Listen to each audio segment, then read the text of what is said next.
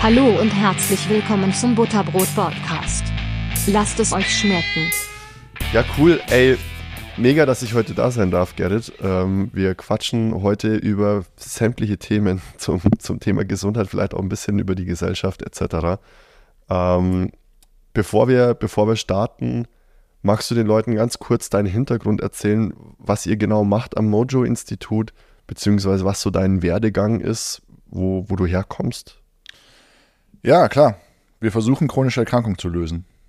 Das ist das Projekt, mit dem wir uns halt befassen. Wir versuchen zu verstehen, wie sie entstehen, was unsere aktuellen Erklärungsmodelle sind, was man auch wirklich jetzt ganz konkret tun kann für Menschen, die in solchen Situationen stecken und wie wir es auch gesellschaftlich langfristig wirklich vernünftig lösen können, weil wir reden über exponentielle Gefahren äh, im Bereich Klima etc. etc die exponentielle Gefahr, mit der, wir uns mit der wir uns auseinandersetzen, sind chronische Erkrankungen. Ob wir jetzt auf neurodegenerative Erkrankungen, Autoimmunerkrankungen, Stoffwechselerkrankungen, Psychosen, Depressionen gucken, das ist alles Hockeystick Curve. Das okay. geht alles exponentiell nach oben. Ungefähr ange angefangen in den 20er, 30ern, aber vor allem nochmal in den 60er, 70er nochmal richtig Fahrt aufgenommen. Okay, also schon fast 100 Jahre. Ja. Es sind ja schon viele, viele Krankheiten oder Krank ja, Krankheitsarten, mit denen ihr euch da auseinandersetzt. Und habt, habt ihr da ein Modell dann sozusagen, das über, über alle Krankheiten hinweg funktioniert? Ja, die These ist, dass es sehr, sehr viele verschiedene Erkrankungen gibt, aber es gibt nur einen gesund. Und wir schauen da mit einer sehr, sehr evolutionären Perspektive drauf. Äh, eine Frage, die ich im Medizinstudium schon immer die Professoren gestellt habe, ist, wenn wir uns diese Erkrankung hier über Genetik erklären, sagen wir mal Diabetes zum Beispiel, wo häufig dann die Frage ist, wie entsteht das? Und dann gibt es in den Medizinstudium häufig die Antwort, ja, Genetik oder Schicksal. Ähm, bisschen Lebensstil auch noch, aber viel genetische Aspekte werden genannt. Dann habe ich immer die Gegenfrage gestellt, weil ich mich einfach viel so mit Weltkulturen auseinandergesetzt habe. so die Geschichte der Menschheit hat mich immer sehr, sehr interessiert und ich bin viel in der Welt umhergekommen, habe auch eine kleine Zeit bei den Naturvölkern verbracht und ich kannte halt ein bisschen die Geschichte da und wusste auch ein bisschen die wissenschaftlichen Datenlagen darüber. Und habe halt gefragt, wie kann es denn sein, dass Diabetes bei Naturvölkern nicht existent ist? Wie übrigens auch für fast alle Autoimmunerkrankungen und neurodegenerative Erkrankungen und Krebs und viele Erkrankungen, die heute uns plagen. Herzerkrankungen, Bluthochdruck. Ich habe mir gefragt, warum haben Naturvölker das eigentlich nicht? Und was war die Antwort? Es gab keine Antwort, weil, weil sich mit der Frage einfach noch nicht auseinandergesetzt wurde. Und für uns ist einfach wichtig, Leute und Menschen mit dieser Frage zu konfrontieren. Denn, weil dann haben wir die größte Chance, uns damit auseinanderzusetzen, was ist passiert. Wo kommen wir her und wo sind wir auch vielleicht falsch abgebogen?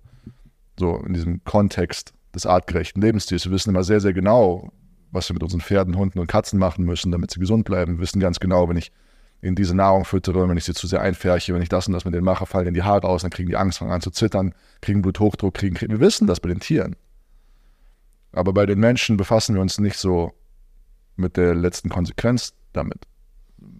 Häufig nicht mit uns selber, aber vor allem auch was die gesamte Medizin angeht. Ich glaube, man sollte jedes System immer daran bewerten, dem Outcome, was es produziert. Und dann kann man von da aus in die Details einsteigen. Und die Medizin schafft es einfach nicht, das Outcome der chronischen Gesundheit zu verbessern. Und da gibt es viele Detailgründe, wo man dann einsteigen kann, aber chronische Erkrankungen sind angestiegen. Ja. Quasi mit jedem Forschungseuro, den wir da reinstecken, werden wir gefühlt kränker. Dann kann man sagen, ja, aber was hat damit nichts zu tun, hat damit nichts zu tun. Weißt du, ich bin so aufgewachsen mit einem sehr, sehr hohen Verantwortungsbewusstsein. Ich habe äh, American Football kennengelernt mit 13, 14. Da hat mein Coach mir gesagt, Charakter ist das, was du tust, wenn niemand hinsieht. Und so irgendwas läuft nicht, dein Fehler. Du musst dafür sorgen, dass es besser läuft. Du, du hast die Hebel in der Hand. Du sitzt in der Mitte, hinter deinen Pupillen, mitten im Körper und hast alle Hebel in diesem Leben in der Hand. Und wenn du dich als Lehrer bezeichnest und dein Schüler rafft's nicht, dann kannst du nicht sagen, der Schüler ist doof, der rafft es nicht. Nein, ich bin der Lehrer, also muss ich dafür sorgen, dass der Schüler es rafft. Und wenn ich mich als Mediziner sehe, muss ich dafür sorgen, dass, dass, dass Menschen gesund werden. Und ähm, ich glaube nicht, dass es richtig ist, dass die Medizin das so ein bisschen abwälzt und sagt, ja, es liegt aber daran, so Nahrungsmittelindustrie oder die, diesen Schulden, diesen Schulden. Nein, wir als Mediziner müssen da schon einen tiefen Blick in den Spiegel machen und sagen, wir sind richtig krass, wir können gleichzeitig super stolz sein, ne? wir sind richtig krass da drinnen akutmedizinische Sachen zu versorgen, intensivmedizinische Versorgung, Notfallmedizin, da habe ich auch eine Zeit lang drin gearbeitet. Unglaublich, unglaubliche Technologie, unglaubliche Kompetenz des Personals und alles. Aber chronische Erkrankungen sind uns komplett aus der Hand geglitten und wir hatten sie noch niemals so richtig in der Hand. Und ich glaube, daran müssen wir was ändern. Mhm. Also das heißt, du sagst, wenn dann jemand einen Schlaganfall, einen Herzinfarkt oder sowas hat und dann ins Krankenhaus eingeliefert wird, ab der Notaufnahme top-notch, Ja. was wir aktuell äh, abliefern können. Aber bis dahin, also dass jemand verhindert sozusagen überhaupt erst an den Punkt zu kommen, dieses von vornherein und nachhaltig und langfristig gedachte gesund bleiben, fehlt uns. Sowohl davor als auch danach. Ähm, nämlich das Erklärungsmodell, was wir dann haben, warum dieser Mensch einen Schlaganfall bekommen hat und was er jetzt auch wirklich in der Hand hat, was er jetzt tun kann, damit das nicht nochmal passiert. Das nennt man dann Sekundärprävention. Also nicht nur die Primärprävention, sondern auch die Sekundärprävention. Etwas ist passiert und was kannst du jetzt tun, damit du wieder alle Hebel deines Lebens in die Hand nehmen kannst, damit du wieder in das, was wir Selbstwirksamkeit nennen, reinkommst. So, wo du wieder das Gefühl hast, du hast dein Leben in der Hand und kannst wieder gesund werden. Das, da sind wir einfach nicht gut drin. Und das gilt halt für solche Gefäßerkrankungen, das gilt aber auch für Autoimmunerkrankungen. Wenn Leute Diagnosen der Autoimmunerkrankungen bekommen, Multiple Sklerosen zum Beispiel, ähm, oder auch andere eben Autoimmunerkrankungen, entzündliche Erkrankungen, entzündliche Darmerkrankungen, dann werden Leute häufig versorgt mit einem antientzündlichen Medikament, wie zum Beispiel Cortison. Aber welche Hebel sie selber in der Hand haben, sodass sie ihre Krankheit auch wieder heilen können. Das Wort, das Wort Heilung ist halt, ist, ist ein Wort, wo die Medizin fast schon Angst vor entwickelt hat. Weil sie es nicht versprechen wollen. Okay. Es ist verständlicherweise ein schwieriges Konzept. So, Heilung ist ein sehr, sehr schwieriges Konzept. Auch das Konzept Hoffnung ist ein sehr, sehr schwieriges Konzept. Das Konzept Hoffnung mit sehr, sehr finalen Krankheitszuständen ist ein tricky Konzept, weil natürlich willst du auch in gewissen Punkten in die Akzeptanz finden. Ähm, aber ich glaube, bei manchen Erkrankungen, da gibt es manche Situationen, die sind sehr, sehr klar, wie zum Beispiel Diabetes, da schieben wir Patienten in die Akzeptanz, obwohl es so leicht zu reparieren und regenerieren wäre. Und es gibt andere Erkrankungen, das sind Grenz, Grenzfälle. Chronisch entzündliche Darmerkrankungen gehören auch noch zu den leichteren Situationen. Multiple Sklerose wird ein schwieriger Grenzfall. Sobald es dann in solche Sachen geht wie Parkinson, dann wird es noch schwieriger.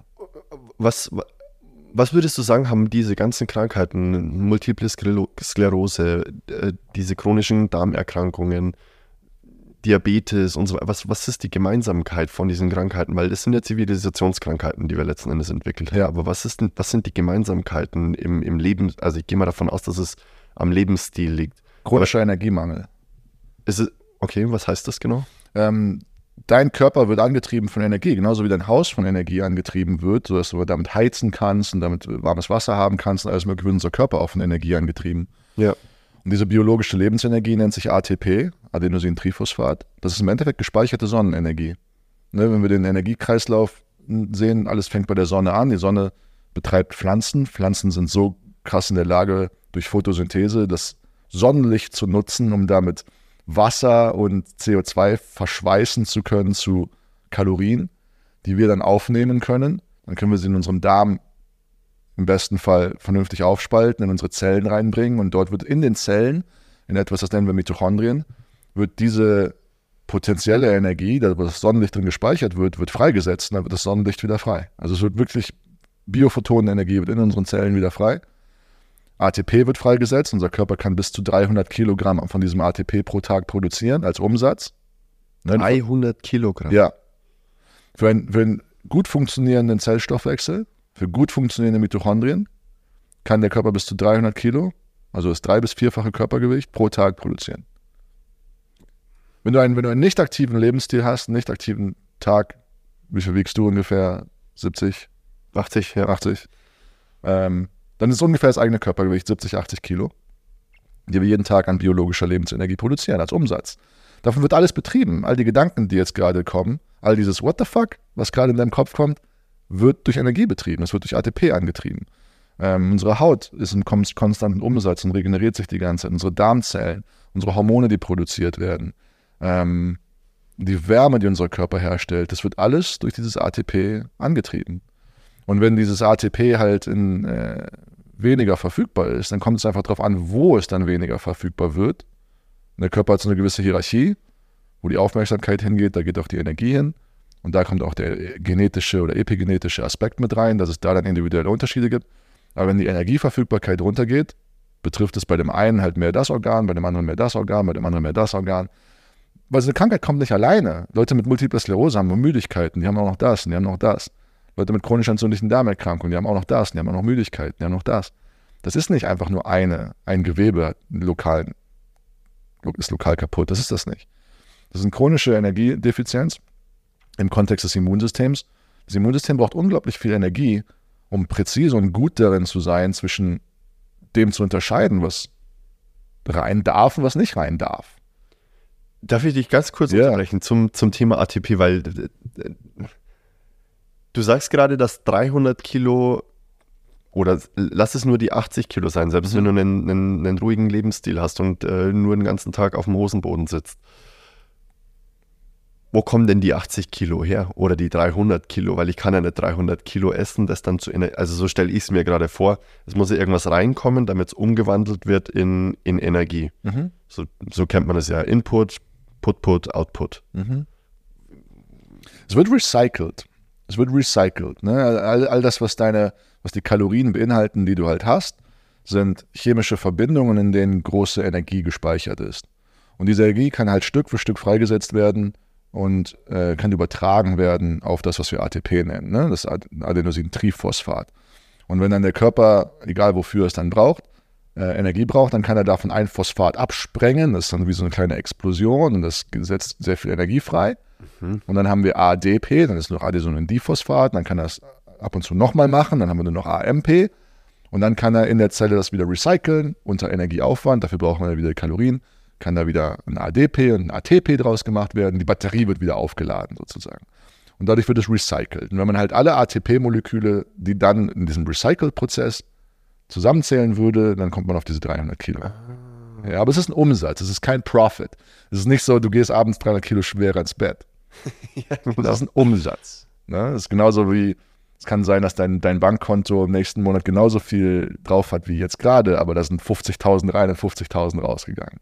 Okay, Das ist nur der Umsatz. ja. Nur in Anführungszeichen. Aber es ist eine, ich finde es eine wertvolle Zahl, um einfach mal die, die, einfach die Magnitude und die, die Größe dieses Themas an, ansatzweise greifen zu können. Weil es ist ja so abstrakt. Wir können die Zellen und die Energie und die Mitochondrien, wir können sie nicht anfassen, wir können sie nicht sehen, wir können sie nicht in den Arm nehmen, wir können sie nicht auf eine Waage legen, also zumindest nicht wir als Normalos. Aber gleichzeitig ist es halt so nah, weil es halt in uns passiert. Wir sind, wir sind ein Zellhaufen, ein biologischer Zellhaufen aus 30 Billionen Zellen ungefähr. Jede dieser Zellen hat im Schnitt 1000 Mitochondrien. Zell, also Gewebe mit hohem Energieaufwand wie Herzen, Nieren und sowas haben mehr. Andere Zellen wie rote Blutkörperchen haben weniger, aber im Schnitt 1000 von diesen Mitochondrien pro Zelle. Und die produzieren Energie. Was ich mir aus dem Biologieunterricht noch, genau, was ich mir aus dem Bio Biologieunterricht noch gemerkt habe, ist, dass das die Kraftwerke sozusagen des Körpers sind. Du hast auch gerade so ein geiles T-Shirt an, Mitochondrion, was ich übrigens feier. Aber also wie, wie funktioniert dann dieses Mitochondrion? Ist es, also stellt das Mitochondrion dann dieses äh, ATP her? Das lädt das ATP auf. Okay, Es lädt das ATP auf. Ähm, das Mitochondrium ist im Endeffekt, es nimmt, es nimmt Kalorien und es spaltet davon elektrische Energie ab. Elektronen und Protonen. Es sagt, okay, gib mir die Elektronen und Protonen, die die Sonne im Endeffekt da reingetankt hat. Die Sonne hat die da reingetankt und die Pflanzen haben das in Kalorien konserviert und die Tiere. Wir setzen es wieder frei. Das Mitochondrium nimmt diese elektrische Energie, die elektrische Energie, die da drin gespeichert ist, da drin, die Lebensenergie, die da drin steckt. Die Elektronen und Protonen spaltet sie ab, schickt die Elektronen auf die eine Seite, die Protonen auf die andere Seite. Dadurch entsteht sowas wie so ein Staudamm, so ein Spannungsgefälle. Das stellt sich wirklich vor wie ein Staudamm. Und wenn du einen Staudamm hast, dann machst du am Ende von dem Staudamm machst du einen Rotor dahin, so eine Turbine. Und genau das exakt gleiche ist in unserem Mitochondrium. Jedes Mitochondrium hat ungefähr 1000 dieser Turbinen. Mhm. Das Protonengefälle, der Protonendruck, der rast dann durch diese Turbine. Diese Turbine nennt sich Komplex 5. Die hat einen Rotor und der dreht sich mit bis zu 9000 Umdrehungen pro Sekunde.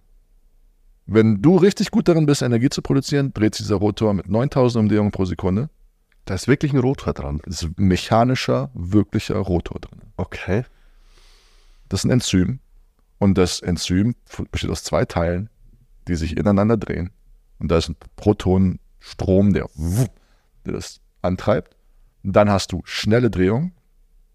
Da sind, Teil, da sind teils metallische Elemente mit da drin.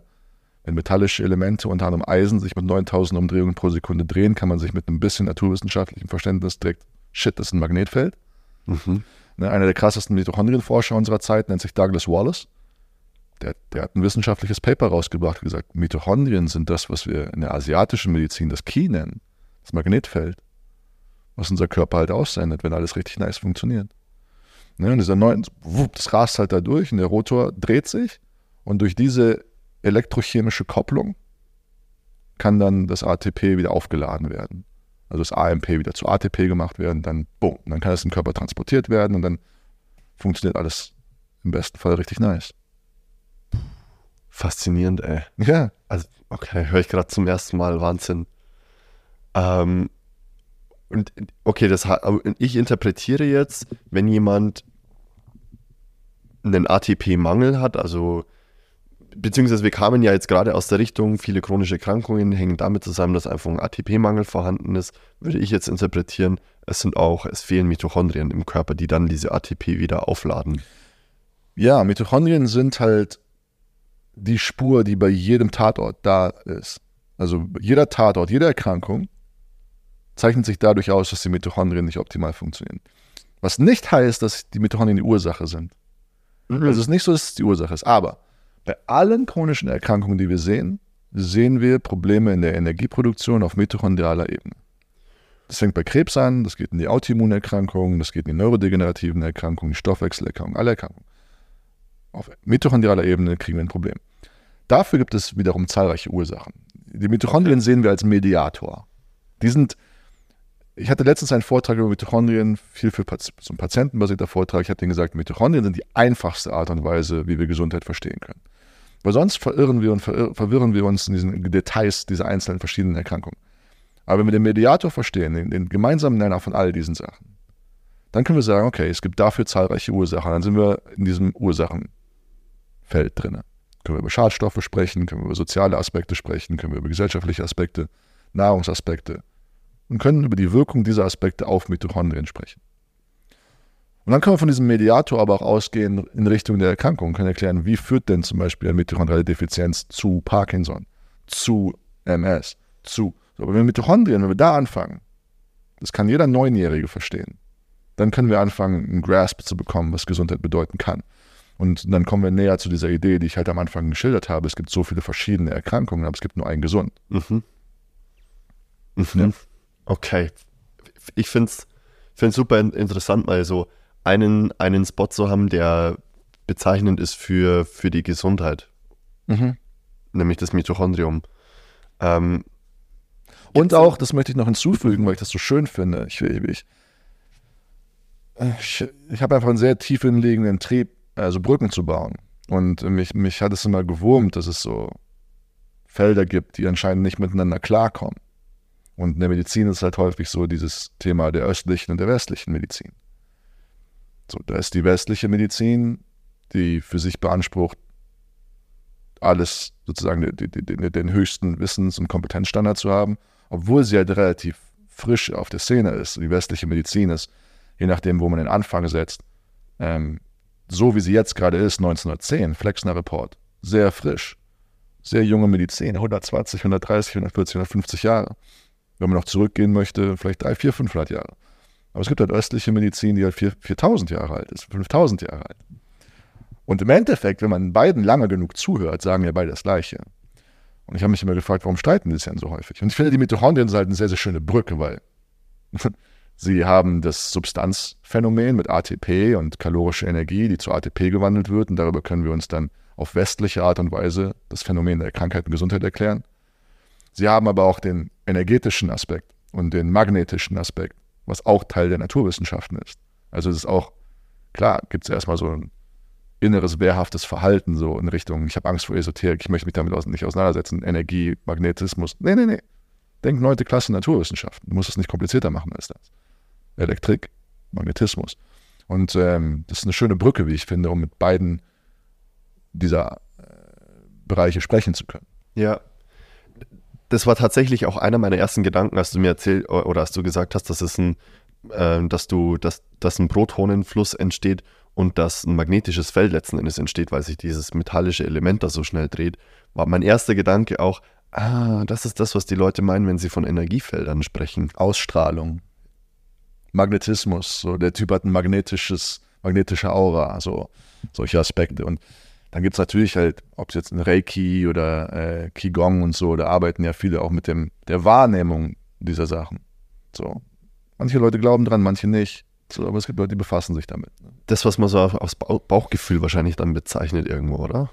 So, was mir gut tut, wo ich weiß, okay, Bauchgefühlsmäßig, weil das wäre jetzt meine nächste Frage nämlich gewesen, gibt es denn so eine Faustformel oder eine Faustregel, wo ich sage, okay, das ist förderlich für, für, mein, für meinen Mitochondrienhaushalt? Oder ist es dann tatsächlich, wenn ich mich auf, auf das, die Energie, die ich habe, die ja so ein bisschen Bauchgefühl auch mit sich bringt, ähm, ich gucke dann einfach, was bauchgefühlsmäßig für mich funktioniert und was nicht. Sofern das Bauchgefühl funktioniert. Da ist schon was dran. Also ich spreche häufig mit Patienten darüber, das ist ein Gespräch, was ich dann, wenn wir ein bisschen tiefer gehen, halt sprechen. Das ist nicht das Gespräch, was wir in den ersten zehn Minuten führen, aber so, keiner von uns weiß, wie man das Spiel des Lebens spielt, geschweige denn gewinnt. Was haben wir denn für Hinweise darauf, wie es gehen könnte? Gibt es vielleicht sowas wie so einen Kompass? Und ich betrachte das Leben als riesiges Heiß-Kalt-Spiel. Weißt du, Topschlagen, vier Jahre alt, Kindergeburtstag, heiß, heiß, heiß, kalt, kalt, kalt, kalt, kalt. Und das Leben betrachte ich nicht wirklich anders. Die Frage ist halt nur gut, wie gut man verbunden ist mit dem Sensor, der, der zwischen heiß und kalt differenzieren kann. Ne, wie gut ist mein denkender Geist verbunden mit der Sensorik meines gesamten Körpers, spüren zu können, was für meinen Körper gut ist und mein Geist und was nicht. Und diese Sensorik ist häufig gekappt. Also diese vertikale Verbindung zwischen denkendem Geist und, und fühlendem Geist, zwischen Bewusstsein und Unterbewusstsein, die ist bei vielen Menschen ziemlich gekappt. Die kann man total wieder regenerieren, die, kann, die Verbindung kann man kräftigen und wieder aufbauen. Aber deswegen tue ich mich so ein bisschen schwer, damit zu sagen, dass das, ja, im Endeffekt kann das oder ist das die Lösung, ja, aber ähm, das ist schwer greifbar und schwer nutzbar und hilfreich für jemanden, der dann da sitzt, einen normalen Alltagsbürojob, chronische Erkrankung, gestern die Diagnose bekommen, fuck, komplett über, overwhelmed davon. Und dann zu sagen, hey, gehen das gespürt, und das klappt nicht. Ne? Ja. Man, wir brauchen ein paar Schritte dahin. Es fühlt sich sonst wie so eine unüberwindbare Hürde an. Ja, und aber im, im Kern bin ich da voll bei dir. Okay. Äh, diese Schritte, von denen du gerade sprichst, macht ihr oder begleitet ihr sowas dann am, am ja. Mojo-Institut sozusagen? Ja, total. Wir holen die halt komplett da ab, wo sie halt jetzt gerade sind. Also wir machen, ich bin ja Schulmediziner, wir machen sehr, sehr schulmedizinische Diagnostik. Damit fangen wir an. Also wir, wir gehen die gleichen Leitlinien durch für jede Erkrankung, wie ich es auch für richtig halte. Also wir sind jetzt keiner, die sich stupide an jede Leitlinie halten, nur weil es eine Leitlinie ist, aber Viele Leitlinien haben sehr viele sinnvolle Aspekte, sinnhafte Aspekte, um erstmal den Krankheitszustand feststellen zu können, um erstmal symptomatisch zu gucken, dass wir in sowas eine Funktions- und Lebensfähigkeit halt reinkommen, weil schwere Symptome sind halt einfach richtig, richtig scheiße. Und wenn man halt schnell dafür symptomatisch eine Lösung schaffen kann, ist das sehr wichtig. Also wir, sind, wir versperren und verwehren uns überhaupt gar nicht diesen, diesem Weg. Es darf halt nur nicht der einzige Weg sein. So, da, wir fangen da an, machen eine vernünftige Diagnostik und von da aus gehen wir dann in die ganzheitliche Analyse und stellen dem Patienten halt die ganzheitliche Geschichte dar. Ne, der Patient hat seine Geschichte, wie das entstanden ist. Ja, fuck, nee, äh, genetisch Pech, Pech gehabt. Oder, ach, das war, weil ich mich zu überarbeitet habe. Also jeder hat seine Geschichte. Und wir versuchen die Geschichte des Patienten halt zu verstehen, zuzuhören und unsere Aspekte mit reinzubringen. Sagen, hey, ich glaube, die Geschichte ist ein bisschen umfassender als das. So, hier sind noch ein paar Ideen. Und dann kommen wir in diese Aspekte rein. Mitochondriale Energiebereitstellung, wir kommen in die Aspekte des Art, der artgerechten Lebensführung rein, wir erzählen etwas über Naturvölker. Ähm, es ist total erleichternd für jemanden mit einer Erkrankung zu verstehen und zu sehen, dass Naturvölker diese Erkrankung nicht haben. Und dass die diese Erkrankung aber auch bekommen, sobald die sich so verhalten wie wir.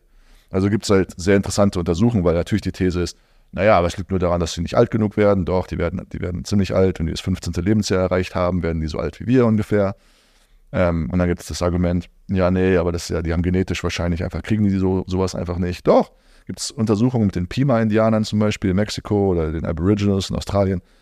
Wenn die in die Stadt gehen und den gleichen Lebensstil führen wie wir, kriegen die sehr viel schneller Stoffwechselerkrankungen als wir. Sobald die aber dann wieder zurückkommen, urtümlicher Lebensstil, werden die aber auch schnell wieder los. Das heißt, die sind sogar genetisch prädisponierter als wir. Wir sind eigentlich relativ geschützt sogar genetisch vor diesen ganzen Faktoren. Die sind viel prädisponierter. Die kriegen das sehr schnell, können es aber auch relativ schnell wieder loswerden. Und wenn halt ein Mensch sowas, so eine Dynamik halt das erste Mal kennenlernt, dann fängt man auf einmal an, ein paar Hebel zu sehen. Ich habe, also der, der Punkt, wo ich halt entschieden habe, yo, ich bin hier raus, ich mach, ich gehe einen eigenen Weg hier, war, als ich als Narkosearzt gearbeitet habe, als Anästhesist. Und der, der, besteht, der Job besteht aus zwei Dingen. Der erste Teil ist der praktische Teil. Ich nehme Leuten das Bewusstsein und gebe es ihnen wieder. Total spannend. Keiner weiß genau, wie das funktioniert mit den Medikamenten, aber es klappt gut und es ist sicher und es ist ein cooler Job. Der zweite Teil ist der theoretische Teil, wo man halt Leute darauf, darüber aufklärt und darauf vorbereitet, was gemacht wird, muss die ganzen Verträge ausfüllen und so Aufklärungsarbeiten. Dann gehst du natürlich mit den Patienten halt durch, welche Erkrankungen sie haben und dann sitzen halt 20 Patienten vor dir jeden Tag, die halt alle ihre Grunderkrankungen listen. Dann sitzen halt 30-Jährige, ja, Bluthochdruck, diese entzündliche Erkrankung, Diabetes. Die rasseln das so runter, so wie so ein Lebenslauf. Das ist wirklich wie so eine Identität. Hat dir schon mal jemand erklärt, wie du diese Erkrankung auch wieder loswirst? Jetzt Beispiel Diabetes. Nö. Ja, ich habe doch meine Medika Medikamente hier.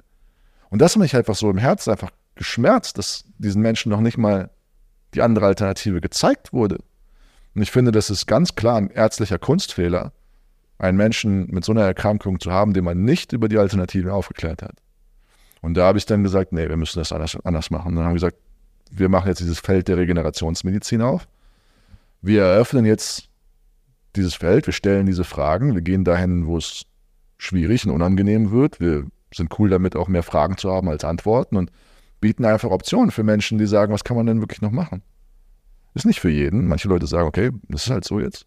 Ja. Aber viele sagen, na, weiß nicht, das reicht mir nicht, ich, was kann man noch machen? Es ist ja auch Arbeit. Ne? Also es ist ja, ich meine, an den Punkt zu gelangen, dass man, dass man dann krank wird, das ist relativ easy. Ja, es liegt ja dann daran, keine Ahnung, an Ernährung, an, äh, keine Ahnung, du hockst den ganzen Abend dann auf deiner Couch, du, du äh, hast ungefähr fünf Bildschirme vor dir, in die du die ganze Zeit reinglotzt und so weiter. Dahin zu kommen, ist relativ easy, denke ich. Aber da rauszukommen, das hat ja auch was mit Gewohnheitsveränderung zu tun, ähm, mit äh, gewohnten Dingen zu verlassen. Der Mensch ist ein Gewohnheitstier, die gewohnte Dinge zu verlassen. Deshalb glaube ich, dass da auch nicht jeder dann tatsächlich sagt, okay, das ziehe ich jetzt durch. Krankheit ist immer ein Signal, dass es so nicht weitergeht. Und da, da, sollte man auf jeden Fall die Offenheit für haben, das so zu sehen.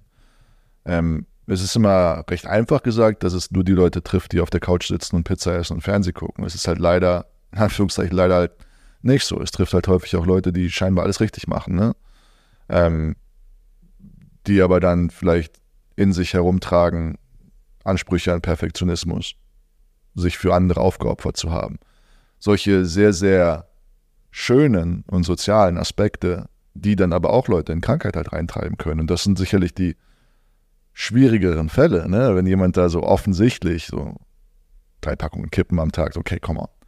Aber auch das. So, es gibt ja einen Grund, warum er das macht. Er hat sich ja dafür entschieden, aber nicht aus seiner höchsten Variante heraus. So, jeder Mensch hat in sich lebend die kleinste Variante von sich und die größte Variante von sich. Und wenn jemand dann drei Packungen Kippen am Tag raucht, dann macht er das nicht aus der größten Variante von sich heraus. Und wenn ihn das dann in die Krankheit reinbringt, dann will der auch nicht krank sein.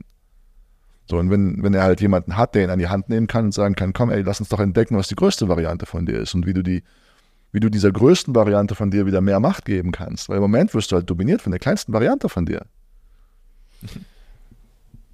Ja, stimmt. Stimmt, ist, ein, ist eine gute Perspektive, glaube ich, die man, die man drauf haben kann. Ähm, Nochmal vielleicht zurück zu den Faustformeln. Ich weiß, es gibt nicht die eine Lösung, ähm, aber was glaube ich, also was ich jetzt interpretieren würde, ähm, aus, aus, dem bisschen Wissen, das, das ich äh, über die Jahre dann so ein bisschen angesammelt habe, würde sein, Stress äh, ist, denke ich, ein großer Faktor, Schlaf ist ein großer Faktor, Ernährung ist, denke ich, ein großer Faktor. Ich glaube, das sind so schon mal drei große Dinge. Gibt es noch was, was du sagen würdest, was noch ein großer Faktor ist? Ja, wir sagen, es sind die sechs Ärzte Sechs Ärzte. Sechs, sechs Okay. Ärzte. Es sind sechs Ärzte, die jeder die ganze Zeit bei sich hat. Und ähm, wir versuchen, dass die Leute kompetent in diesen sechs Ärzten werden und dann herausfinden können, für sich individuell, was ist der nächste Schritt. Und die sechs Ärzte sind, ein paar hast schon genannt, Dr. Nahrung, auf jeden Fall. Nahrung ist mega, mega wichtig. All das, was du jetzt gerade bist, hast du in den letzten zweieinhalb Jahren gegessen. Jedes einzelne Gramm, jedes Stückchen Haut, jedes Stückchen Organ hast du in den letzten zweieinhalb Jahren gegessen. Auch Knochen, ne? Alles. Jedes einzelne Molekül wird ungefähr alle anderthalb bis zweieinhalb Jahre ausgetauscht. So, da diskutieren die Wissenschaftler gerade noch. Aber wir sind im ständigen Umsatz. Alles, was wir jetzt gerade sind, haben wir in den letzten zweieinhalb Jahren gegessen. Dr. Nahrung ist mega wichtig. Dann Dr. Bewegung. Bewegung ist absolut krass entscheidend. Es, ist, es zirk- lässt alle Energie zirkulieren, es lässt alle Säfte zirkulieren, es massiert alles durch und Bewegung aktiviert die Apotheke des eigenen Körpers. Muskuläre Aktivität aktiviert Heilungshormone, die unser Immunsystem heilen, die unser Gehirn heilen. Wenn wir etwas machen, was unsere Muskeln so ein bisschen zum Brennen bringt, dann wird eine Substanz ausgeschüttet, die unser Gehirn regeneriert. Es, es, gibt, äh, es gibt ein ähm, Lebewesen, das heißt die Seescheide. Das ist äh, so eine Mischung zwischen Koralle und Fisch. Und die hat zwei Lebensphasen. Die erste Lebensphase ist, bewegt sich so im Meer. Die zweite Lebensphase ist, geht zu einem Stein und wächst da quasi fest. Und in dem Moment, wo es fest wächst, verdaut es sein eigenes Gehirn und Nervensystem, weil es es nicht mehr braucht. Das Nervensystem das Gehirn sind für Bewegung da. Ähm, es gibt einen Professor Spitz, ähm, sehr, sehr kompetenter Mann, der hat einen coolen Spruch, der sagt, wer mit 40 kein Arsch mehr in der Hose hat, hat mit 60 kein Hirn mehr im Schädel. Oder, ne? Bewegung ist so wichtig. Und vor allem chronische Bewegung. Es muss noch nicht mal wirklich richtig Sport sein, aber einfach chronisch sich zu bewegen. Sich zu bewegen. In die tiefe Hocke zu kommen, in die Schneidersitze, liegen, aufstehen, was tragen, spazieren gehen, Fahrrad fahren. Du bist ja auch hergelaufen, glaube ich, ne? mit einem schweren Rucksack auf dem Rücken. Voll wichtig.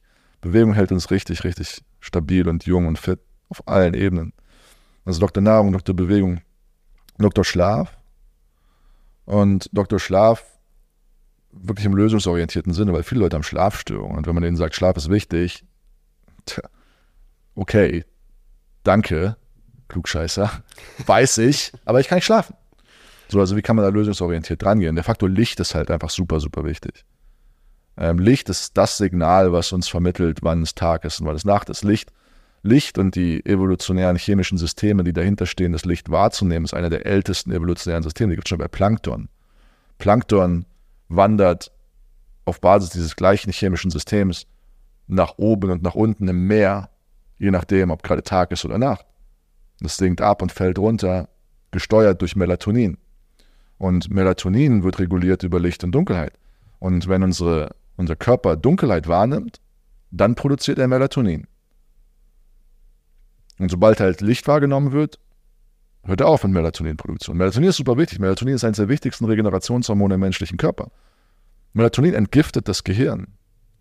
Also wenn wir darüber sprechen, wie können wir Alzheimer-Prävention, Parkinson-Prävention betreiben, Melatonin ist super, super wichtig. Stärkste Antioxidant im menschlichen Körper, vor allem fürs Gehirn, für die Prävention von Brustkrebs, unglaublich wichtig.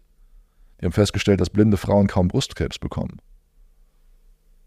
Und das fing in Finnland an, die Forschung. Dann haben sie angefangen, okay, blinde, Frauen kriegen weniger Brustkrebs. Okay, wow. Und dann, das korreliert mit dem Grad der Blindheit. Je blinder die Frau, desto weniger Brustkrebs. Okay, shit, das ist crazy. Was passiert, wenn wir Brustkrebs nehmen und da Melatonin drauf träufeln? Okay, krass, der Brustkrebs geht weg von Melatonin, wenn wir da drauf träufeln. Wow. Und dann stellen wir immer mehr auf mehr und mehr fest, wie einfach der Zusammenhang ist zwischen Melatonin und den Östrogenen und dem Brustkrebs.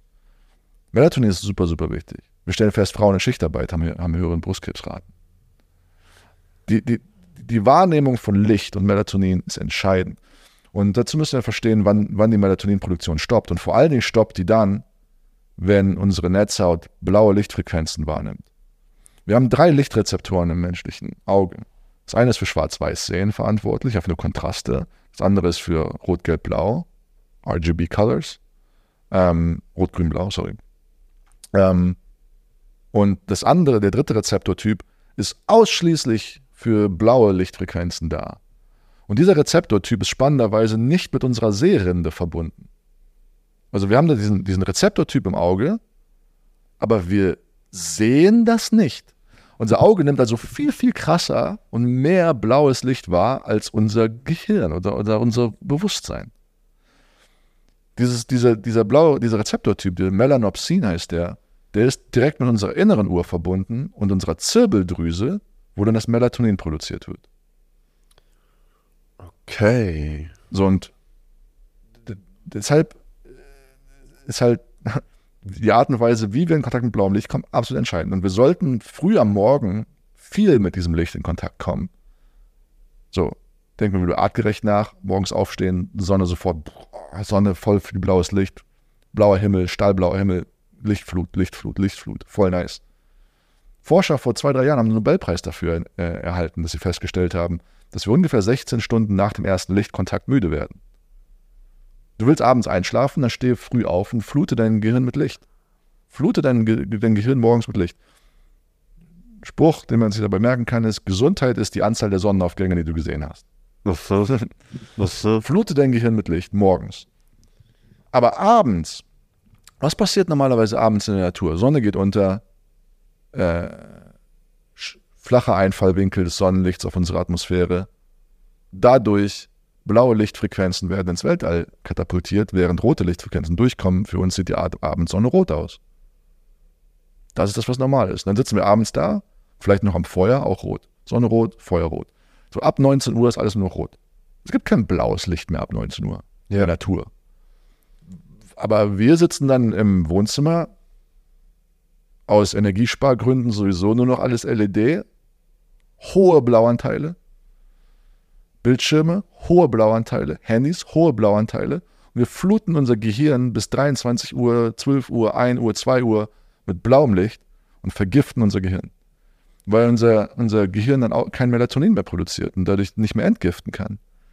Das ist, ja das, wofür Antioxidantien da sind, Richtig, zum richtig. Entgiften. Richtig. Es, sind, es ist wirklich eine Lichtvergiftung. Ich glaube auch, dass wir, den- ich habe da ein Buch geschrieben vor ein paar Jahren drüber, ähm, Handbuch Schlafoptimierung, da habe ich schon geschrieben, in ein paar Jahren werden wir über Lichtvergiftung sprechen. Und es ist sehr, sehr, sehr, sehr relevant. Und eine der besten Investitionen in die eigene Gesundheit ist es, zu sagen, ab 19, 20 Uhr, Licht aus im Wohnzimmer, Kerzenschein. Okay, fein, ich gucke noch ein bisschen Fernsehen, aber ich ziehe mir dabei eine rote Brille an, wo das blaue Licht zumindest nicht an meine Netzhaut erreicht. So eine Blaufilterbrille. Richtig. Es gibt immer mehr Erkrankungen, die ganz klar mit diesem Blaulichtkontakt assoziiert sind. Eine der ersten Erkrankungen ist die Erkrankung der Netzhaut, die akute Makuladegeneration. Das ist die Altersblindheit. Früher war es die Altersblindheit, heute ist es die Mitte 40 Blindheit. So, Leute werden immer früher kriegen diese akute Makuladegeneration. Das ist eine Degeneration der Netzhaut. Warum? Aufgrund von einem mitochondrialen Schaden in der Netzhaut auf Basis von Blaulicht. Leute, Leute erblinden. Und das, das, äh, das Gehirn dahinter, mit dem passiert Stück für Stück das Gleiche, wenn wir das zu intensiv konsumieren. Also das ist Dr. Schlaf. Crazy, ja. Früh Lichtflut, abends Licht aus. So, fang damit an. Das repariert, regeneriert sehr viele Schlafprobleme. Also Dr. Nahrung, Dr. Bewegung, Dr. Schlaf. Ähm, kommen wir zu Dr. Naturkraft. Wir hatten den früher mal Dr. Kälte genannt, aber wegen, wegen Eis und dem, dem Effekt von Kälte auf unseren Körper, vor allem auf Mitochondrien. Wir nennen ihn jetzt inzwischen Naturkraft, weil es halt auch darum geht, Hitze zu haben. Sonnenlicht, Wind, ähm, nackte Füße auf dem Boden. Wir können die einzelnen Faktoren mal durchgehen. Also Kälte, warum Kälte? Kälte sorgt dafür, dass unser Körper gegensteuern muss. Und das ist eine gute Sache. Wir, wir neigen dazu, unseren Körper immer in Watte zu packen. Ah, die Schuhe mit den Einlagen, dann musst du weniger, besser, besser beim Abrollen. Und hier, da, das kann man noch da stützen, hier noch Stützräder, da Stützräder. Dann sind wir überall gestützt und in Watte gepackt und unser Körper äh, muss gar nichts mehr machen und degeneriert. So. Unser Körper funktioniert dann am besten, wenn er was tun muss. Mhm. Dann kommen diese dann kommen die Säfte ins Laufen. Wenn wir die ganze Zeit wohltemperiert leben, degenerieren alle Systeme im Körper, die für Temperaturregulation wichtig sind. Schilddrüse und alles andere in der Zelle, was dafür wichtig ist. Und ein wichtiger Aspekt für Temperaturregeneration sind die Mitochondrien. Unser Körper kann auf zwei Arten und Weisen Wärme generieren. Das erste ist über Reibung, Muskelbewegung. Dadurch entsteht Reibung. Zittern zum Beispiel ist das. Ne?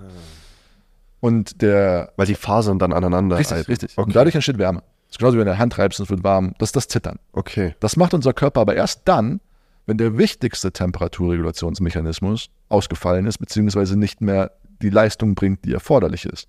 Und das sind die Mitochondrien. Weil, ich habe über das Proton-Elektron-Gefälle gesprochen, der Rotor dazwischen, um Energie zu produzieren. Das Mitochondrium ist Genius. Es kann nämlich einen Kurzschluss generieren. Anstatt dass die Protonen dann durch den Rotor laufen, wird einfach ein Kurzschluss generiert und dann macht es, macht es Zap und dabei entsteht Hitze. Das ist wirklich ein Kurzschluss. Okay. Ein elektrischer Kurzschluss in unseren Zellen und der wird über ein Enzym äh, geleitet, das diesen Kurzschluss macht. Das nennt sich Thermogenin, also wärmeherstellendes Enzym. Und dieses Thermogenin wird in seiner Menge mehr, je mehr wir uns mit Kälte konfrontieren. Und das degeneriert in seiner Menge, je wohltemperierter wir leben. Und da kommen diese, diese, diese Eisbäder her. Wollte ich gerade sagen, das ist ja so eine große Frage, die ich an dich hatte, wie, wieso jetzt alle anfangen, Eis zu baden und so weiter. Ich habe an mir selber gemerkt, ich habe leider keinen Cold Plunge zu Hause, also kein Kältebecken, sondern nur eine kalte Dusche, ähm, die ich jetzt ähm, eine ganze Zeit lang gemacht habe. Jetzt bin ich ein bisschen erkältet gewesen, habe es weggelassen ähm, und will jetzt dann bald aber wieder damit anfangen. Ähm, aber mich würde der Mechanismus einfach dahinter interessieren. Jetzt sagst du, der fängt im Zusammenhang mit den Mitochondrien. Was passiert da genau? Die Mitochondrien, vor allen Dingen in unserem Fettgewebe, erhöhen die Menge an Thermogenin. Und dadurch werden sie ein bisschen brauner, weil dieses Thermogenin eine braune Farbe hat. Und dann nennt sich das eine White-to-Brown Transition. Das weiße Fettgewebe wird zu braunem Fettgewebe. Mhm. Und dieses braune Fettgewebe ist zu mehreren Dingen in der Lage. Erstens ist es in der Lage, mehr Wärme zu produzieren. Zweitens ist es in der Lage, überschüssige Kalorien einfach über diesen Kurzschluss in Wärme abzuleiten, sodass diese überschüssigen Kalorien uns nicht vergiften. Also dieser Gedanke, zu viel fressen, zu wenig bewegen. Je mehr Thermogenin ich habe, desto weniger ist das ein Problem.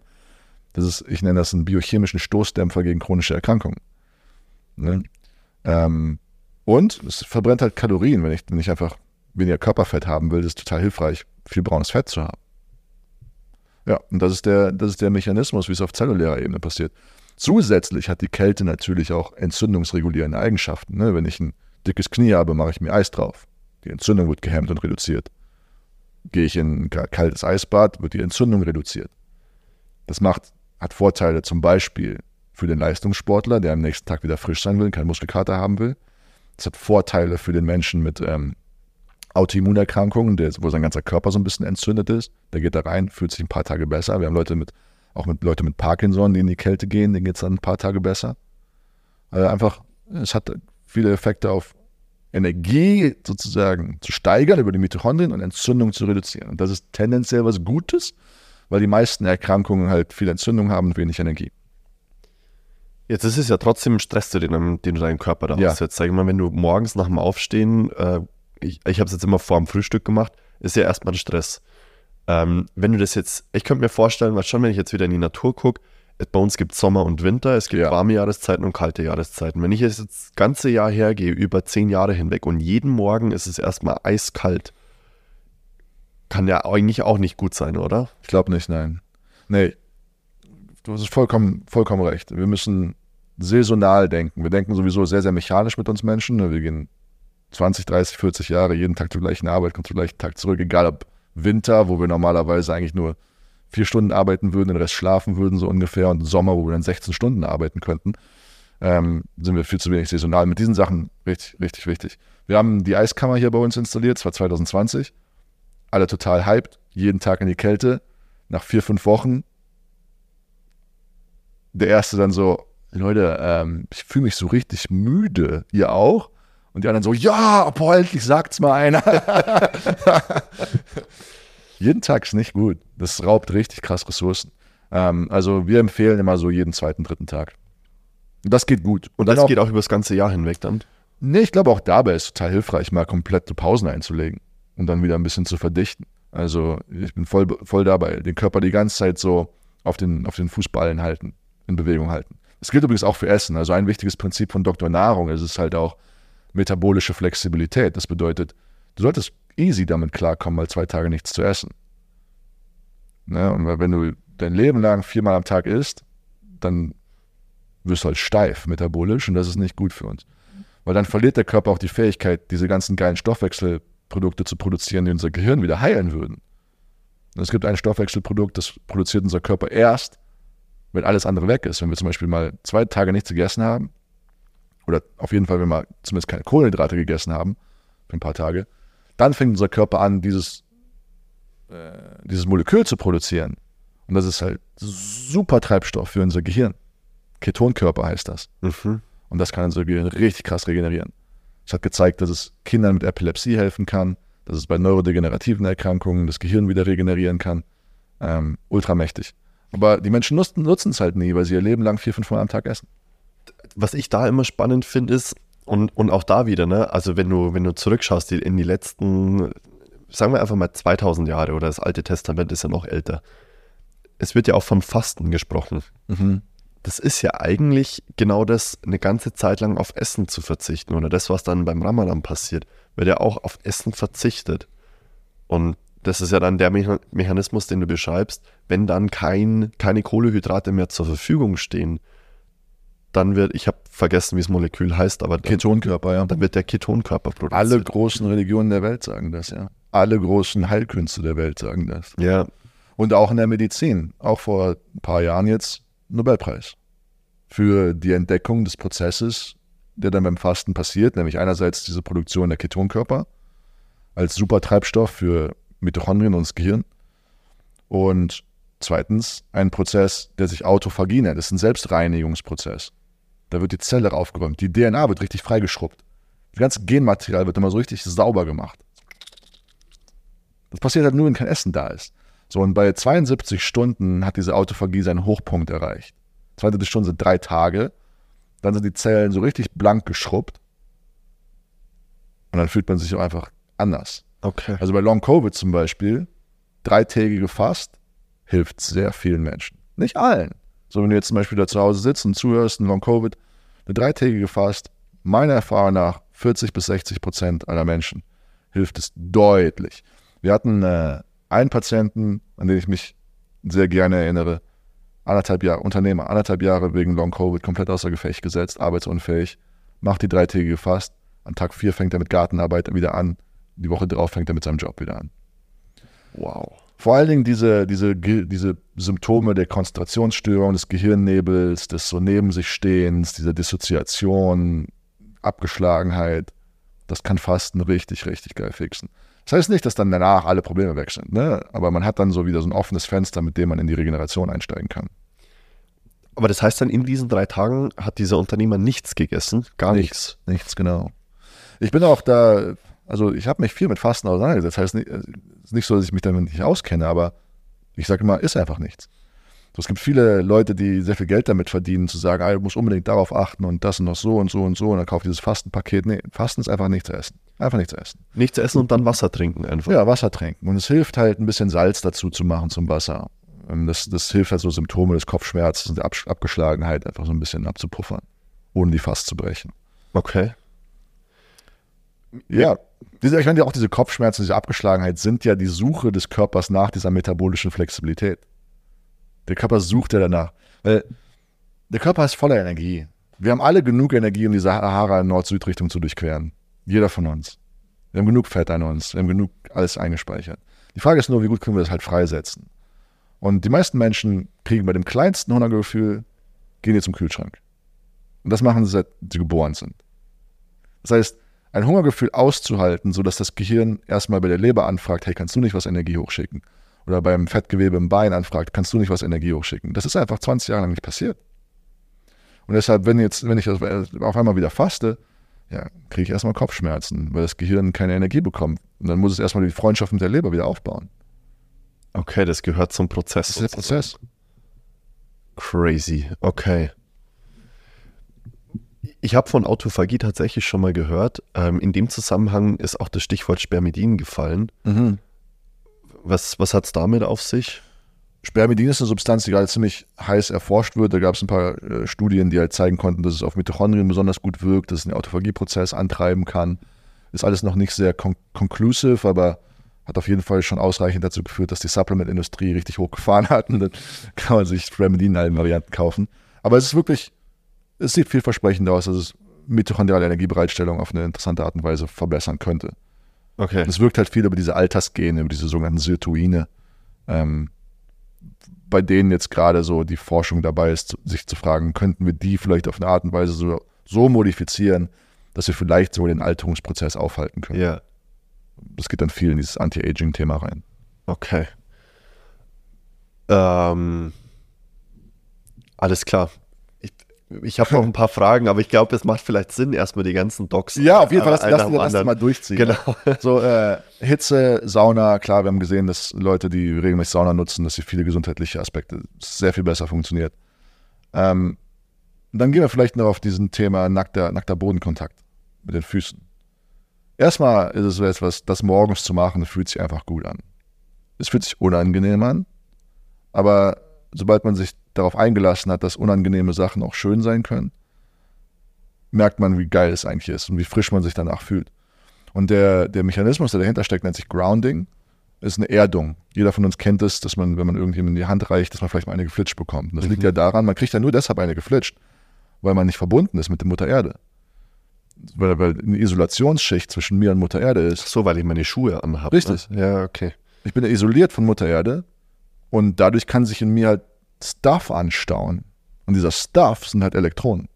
Und sobald dann halt irgendeiner kommt, wo mein Körper das abgeben kann, dann kann ich den den Shit geben. dann können wir, wir normalisieren uns ja dann. Ne? Wir haben ja dann beide, sagen wir, ich bin voll mit Elektronen, du nicht. Wir geben uns die Hand, dann macht es einmal zip und jetzt haben wir beide die Hälfte der Elektronen, aber wir sind beide halt noch gestaut. Wenn wir jetzt beide hingehen, eine Heizung anfassen würden, wären wir clean. Dann fassen wir jemanden an, es gibt keinen Flitscher. Dann haben wir uns geerdet. Und das ist hilfreich, weil dann haben wir diesen Elektronenstau halt losgeworden. Und das hat gezeigt, dass es Schlaf verbessern kann, dass es Entzündung reduziert. Da gibt es interessante Messungen, Infrarotmessungen von Leuten, die schlafen, die sich vorher gegroundet haben oder nicht gegroundet haben, die auf Grounding-Decken schlafen oder nicht auf Grounding-Decken schlafen. Habe ich auch schon ein paar Videos gesehen, die sich dann Kabel unter die Matratze legen Ja. oder sogar auf die Matratze legen, die dann mit dem Boden verbinden. Ja, Kabel. total. Ich bin auch früher total ausgerastet. Ich habe auch dann äh, eine, eine Grounding-Bettlaken gehabt. Das hast du dann in die Steckdose gesteckt, aber nicht mit den zwei großen Pins, die den Strom ansaugen, sondern nur mit dem kleinen mittleren Pin, der die Erde macht. Ah, clever. Ne? Ähm, oder unter mein Keyboard am Schreibtisch so eine Erding Er- Erdungsmatte, dass die ganze Zeit geerdet war oder Füße auf so eine Erdungsmatte. Mache ich alles nicht mehr. Das heißt, zu, zu holprig und zu kompliziert. Ich laufe einfach die ganze Zeit barfuß rum. Ich laufe seit sieben Jahren, laufe lauf ich barfuß rum und versuche so oft wie möglich einfach auf die Wiese zu gehen. Und das kann ich jedem nur empfehlen. Fasst mal einfach Bäume an. Nicht, nicht so Tree-Hugging-mäßig, darum geht es nicht, sondern einfach erdet euch. Wenn ihr Bäume anfasst, wenn ihr den Boden anfasst, wenn ihr barfuß über so eine leicht taunasse Wiese lauft, dann erdet ihr euch. Und das ist äh, hilfreich. Das verbessert Schlafqualität und viele Aspekte. Interessant. Ich hatte mir heuer für den Juli eigentlich vorgenommen, den ganzen Juli barfuß rumzulaufen. Ich habe es dann aber nicht hinbekommen. Ähm, trägst du dann gar keine Schuhe mehr? Nee. Ich trage bei ganz seltenen Events mal barfuß. Selbst nächste Woche ist eine Hochzeit und der hat mich äh, sogar gebeten, Gerrit, trag keine Schuhe, du musst keine Schuhe tragen. Geil. Also da will ich wahrscheinlich auch keine Schuhe tragen. Aber bei anderen Hochzeiten oder Beerdigungen oder so, da trage ich dann schon Schuhe.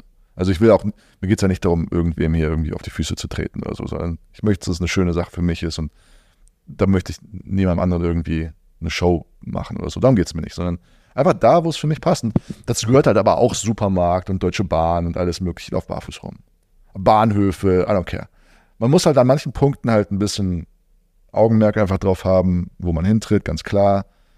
Aber es gibt eigentlich nichts, wo ich nicht barfuß laufe. Auch, ich gehe auch joggen barfuß hier, wenn wir um den See laufen. Längere Strecken, also alles über drei Kilometer oder so, würde ich nicht barfuß laufen, aber das mache ich auch nicht viel. Meine Sportart ist hauptsächlich, Kampf, Kampfsport, da sind wir sowieso viel barfuß unterwegs. Wenn ich nochmal American Football spielen würde, würde ich schon wieder Schuhe tragen. klar, ähm, ja, ich will, ich will nicht stupid sein, natürlich. Aber eigentlich seit sieben Jahren fast nur barfuß. Nice.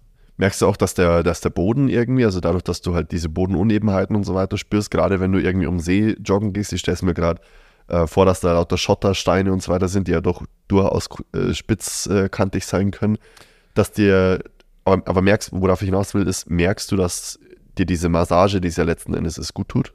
Sehr. Unabhängig vom, vom äh, Erden? Sehr. Ich weiß nicht, ob das für jeden so ist, aber eine der Sachen, die ich gemerkt habe, als ich das erste Mal in meinem Leben so richtig barfuß viel rumgelaufen bin, vor allem wenn ich über so Waldboden gelaufen bin, dann habe ich so in meinem Schambereich, in meinem Leistenbereich, so zwischen Hoden und Anus und diesem Bereich so eine richtige so eine Spannung, so eine, wie so, so eine Energie gespürt. Mhm. Aber nicht so im subtil energetischen, sondern so, so richtig so eine, als wenn meine Füße da so ein Signal da oben hingesendet hätten, so, so, stell dich hin, so, so. Das habe ich auf jeden Fall sehr, sehr intensiv gespürt und das war unangenehm am Anfang. Das war ich einfach nicht so gewohnt. Und das ist mit der Zeit halt einfach weggegangen, ist Teil des Prozesses geworden. Und was ich halt merke, ich meine, alles, was man im Leben macht, daran wird man besser. Wenn du auf der Couch liegst, wirst du besser immer auf der Couch liegen. Und wenn du halt barfuß läufst, dann wirst du halt auch daran besser. Und das bedeutet halt auch, dass der Fuß halt richtig krass lernt, wie du sagst, zu spüren und dann daraus natürlich die richtigen Ableitungen zu treffen, ohne dass mein Denkhirn daran beteiligt ist. Ne? Und das, so dass halt Situationen ergeben, ich laufe, ich quatsche mit Leuten, ich sehe nichts, trete auf einen ultra harten, spitzen Stein, aber mein Fuß macht sofort den Move, den ich brauche, um einfach weiterzulaufen. Aha. Das ist richtig krass. Und ein Kumpel von mir, der hat mal mit ähm, den Hadza gelebt. Das ist ein Naturvolk in Mittelafrika und die rennen ja auch einfach barfuß durch diese Dornbüsche da durch, die sprinten und laufen. Die gucken gar nicht hin. Das, ja. Was ich auch dachte am Anfang ist, boah, dann entwickelt sich aber voll die Hornhaut. Und das ist auch das, was voll viele Leute sagen. So, boah, das ist mit deiner Hornhaut. Ja, weil ich habe ja immer so Hornhautprobleme. Ich habe Angst, dass wenn ich das so mache wie du mit Barfuß, ich dann Hornhaut bekomme. Nein, das ist nicht das, was passieren wird. Die wälzt sich ja ab, oder? Du wirst Leder bekommen. Leder. Ich habe Leder unter meinen Füßen und Leder ist halt weich. Meine Füße sind weich. Meine Füße sind richtig weich. Das ist richtig weich. Wenn du willst, wenn darfst du mal anfassen, aber es ist halt richtig, richtig weich. Oh ja, krass. Ja. Das ist richtig weich. Krass, aber ja. hart. Also du kannst da auch kaum mit dem spitzen Ding irgendwie durchstechen. Das ist, das ist Leder. Ja, ich habe deutlich mehr Hornhaut als du auf jeden Fall. Das ist spannend, ne? Ja. Und ähm, das ist das, was passiert. Das hätte ich auch nicht so gedacht, aber die Füße werden halt so, die Zehen breiten sich aus, das Fußgewölbe kriegt auf einmal Länge, der Fuß hat auf einmal Platz, sich zu entfalten. Das zieht es natürlich komplett in die obere Kette, in Becken, Rücken und Nacken, alles hoch. Und ich will nicht mehr zurückgehen in Schuhe.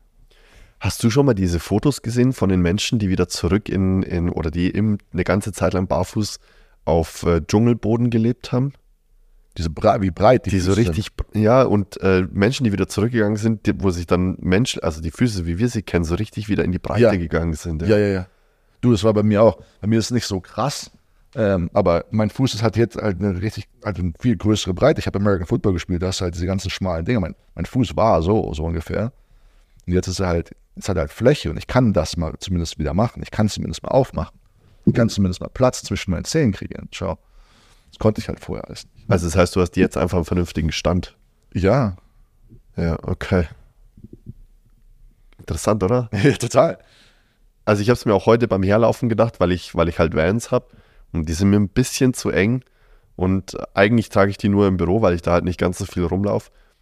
Dir wetzt ja auch die ganze Zeit, also wenn die dann zu eng sind, dir wetzt ja dann die ganze Zeit an deinem, an deinem Fuß hin. Darum trage ich normalerweise im Büro immer Birkenstock. Ich habe jetzt versucht, meine Füße und alles ein bisschen wärmer einzupacken, um wieder ein bisschen halt einfach gesund zu werden, aber ähm, du merkst auch im Sommer dann immer, wie die, wie die Füße breiter werden, weil du im Sommer halt einfach mehr barfuß läufst, mehr Ja. Birkenstock anhast und so weiter und so fort. Und im Winter dann, das sind ja normalerweise Schuhe, die ich eher im Winter trage, fängt es halt, es tut echt weh, dann auch die Schuhe zu tragen. Ja, Ja. Ist es für dich schwierig geworden, Schuhe zu finden, die dir passen? Du, ich habe, ich weiß nicht, wann ich mir das Mal Schuhe gekauft. Ich glaube, ich habe 2017 das letzte Paar Schuhe gekauft. Ich habe mir 2017 habe ich mir ein paar Nikes gekauft für längere Laufstrecken. Aber so, danach habe ich mir keine Schuhe mehr gekauft. Okay. Geil. Ja, Alles klar, also Dr. Natur mit äh, Kälte, Wärme äh, und Erdung, äh, auch, auch mal an Bäume in den Wald gehen, barfuß laufen. jo. Sonnenlicht halt, ne? Biophotonenenergie. Wir reden oft über Vitamin D, aber du, Leute haben Vitamin D-Mangel. Okay, ja, stimmt. 70, 80 Prozent der Deutschen haben Vitamin D-Mangel. Das ist ein riesiges Problem. Aber das ist halt das Spannende. Wenn wir uns Studien angucken, dann sehen wir, dass Vitamin D-Mangel richtig krass korreliert mit Erkrankungen. Leute, die weniger Vitamin D-Spiegel haben, sind chronisch kränker. Ziemlich eindeutig. Und jetzt kommt aber so die klassische Medizinerin und kritisiert und sagt, aber es gibt keine Studie, die zeigt, dass Vitamin D-Supplementation hilft. Und beide haben recht. Das ist das Spannende. Weil es gibt tatsächlich keine Studie, die zeigt, dass Vitamin D-Supplementation an chronischer Krankheit relevant was verändert. Gleichzeitig ist es aber wahr, dass Leute Vitamin D-Mangel haben, krank sind. Der Way out, das zu verstehen, ist, dass Vitamin D einfach D-Mangel einfach nur ein Zeichen eines Sonnenmangels ist. Und das, was heilt, ist nicht das Vitamin D-Tropfen, sondern das, was heilt, ist die Sonne. Wir brauchen viel, viel mehr Sonnenkontakt. Das Bundesministerium für, äh, was war das, vor ein paar Jahren, Ris was Risikoforschung oder Strahlenschutz oder so, die halt meinten, geht nicht so viel in die Sonne. Wow. Wow. Wow. Eigentlich, eigentlich müsste man, also das, das ist einfach nicht richtig. Das ist einfach falsch. Das ist nicht richtig. Wir müssen viel, viel mehr in die Sonne gehen. Wir müssen viel, viel mehr in die Sonne. Wir müssen viel, viel mehr Zeit in der Sonne. Wir müssen natürlich hormetisch damit umgehen. Wir können nicht acht Jahre lang nicht zur Sonne gegangen sein und uns halt vier Stunden da reinsetzen. So, wir müssen clever sein damit. Aber Leute fragen zum Beispiel, boah, Gerhard, wie machst du es mit deiner kleinen Tochter? Cremst du die richtig ein? Nein, wir cremen die nicht ein. Ich werde die nie eincremen. Ich habe zwei Jahre auf Bali gelebt, ich habe mich nicht einmal eingecremt. Wir werden niemanden hier eincremen. Du musst halt in den Schatten gehen, ne? Ja. ich muss einfach clever sein. Und dann so viel Dosis, wie es halt nur geht. Diese, die, die, die UVA und UVB und UVC und diese ganzen Strahlen, die haben alle natürlich in ihrer gewissen Dosis auch ihre Probleme mit sich, aber die haben alle ihre hormetisch heilenden Eigenschaften auch. Und äh, Sonnenlicht ist richtig wichtig. Ja. Wenn ich mit so Parkinson-Patienten zum Beispiel spreche und frage sie, wie es ihnen geht, wenn sie im Urlaub sind an der Sonne, dann sagen sie, boah, da geht es mir so viel besser, da habe ich so viel weniger Symptome, so viel weniger Zittern und so. Okay. Hast du mal überlegt, hier auf die Sonnenbank zu gehen? Nee, wieso? Weil die Sonne das Ding ist, nicht nur der Urlaub, sondern auch die Sonne. Und dann machen die das und dann, oh, es geht auch besser. Nice, danke. Krass. Sonne ist wichtig. Gut. Das war ja auch so ein großer Diskussionspunkt in der, in der, in der Corona-Zeit, dass ganz viele gesagt haben, ähm, dass Vitamin D-Supplementierung total hilft. Ich Mhm. glaube auch beim, äh, beim T-Zellaufbau, ähm, also genau bei den, bei den T-Immunzellen und ähm, auch dieses Thema drinnen eingesperrt sein, also diese Lockdowns, die wir hatten, ja nicht rausgehen äh, und, und an der frischen Natur sein, sondern ja im Haus drin bleiben, wo jeder, der so, der so ein bisschen Zugang auch dazu hat, zu dem, was du gerade gesagt hast, sich einfach nur ins Hirn gelangt hat und sich gedacht hat, so, natürlich ist rausgehen wichtig, natürlich frische Luft, Sonne, wie du gerade gesagt hast, das ist ja, das ist ja essentiell, um ein gutes Immunsystem zu haben. Und das ist ja das, wo wir, wo wir in der Zeit am allermeisten gebraucht hätten oder haben. Ja. Absolut. Das sind massive Fehlentscheidungen getroffen worden. Ja. klar. Ähm, Vitamin D. Ja, das war Naturkraft waren wir ja jetzt, ne? Wir können mal zu dem nächsten Doktor gehen. Genau. Ähm, nächster Doktor ist Dr. Verbindung.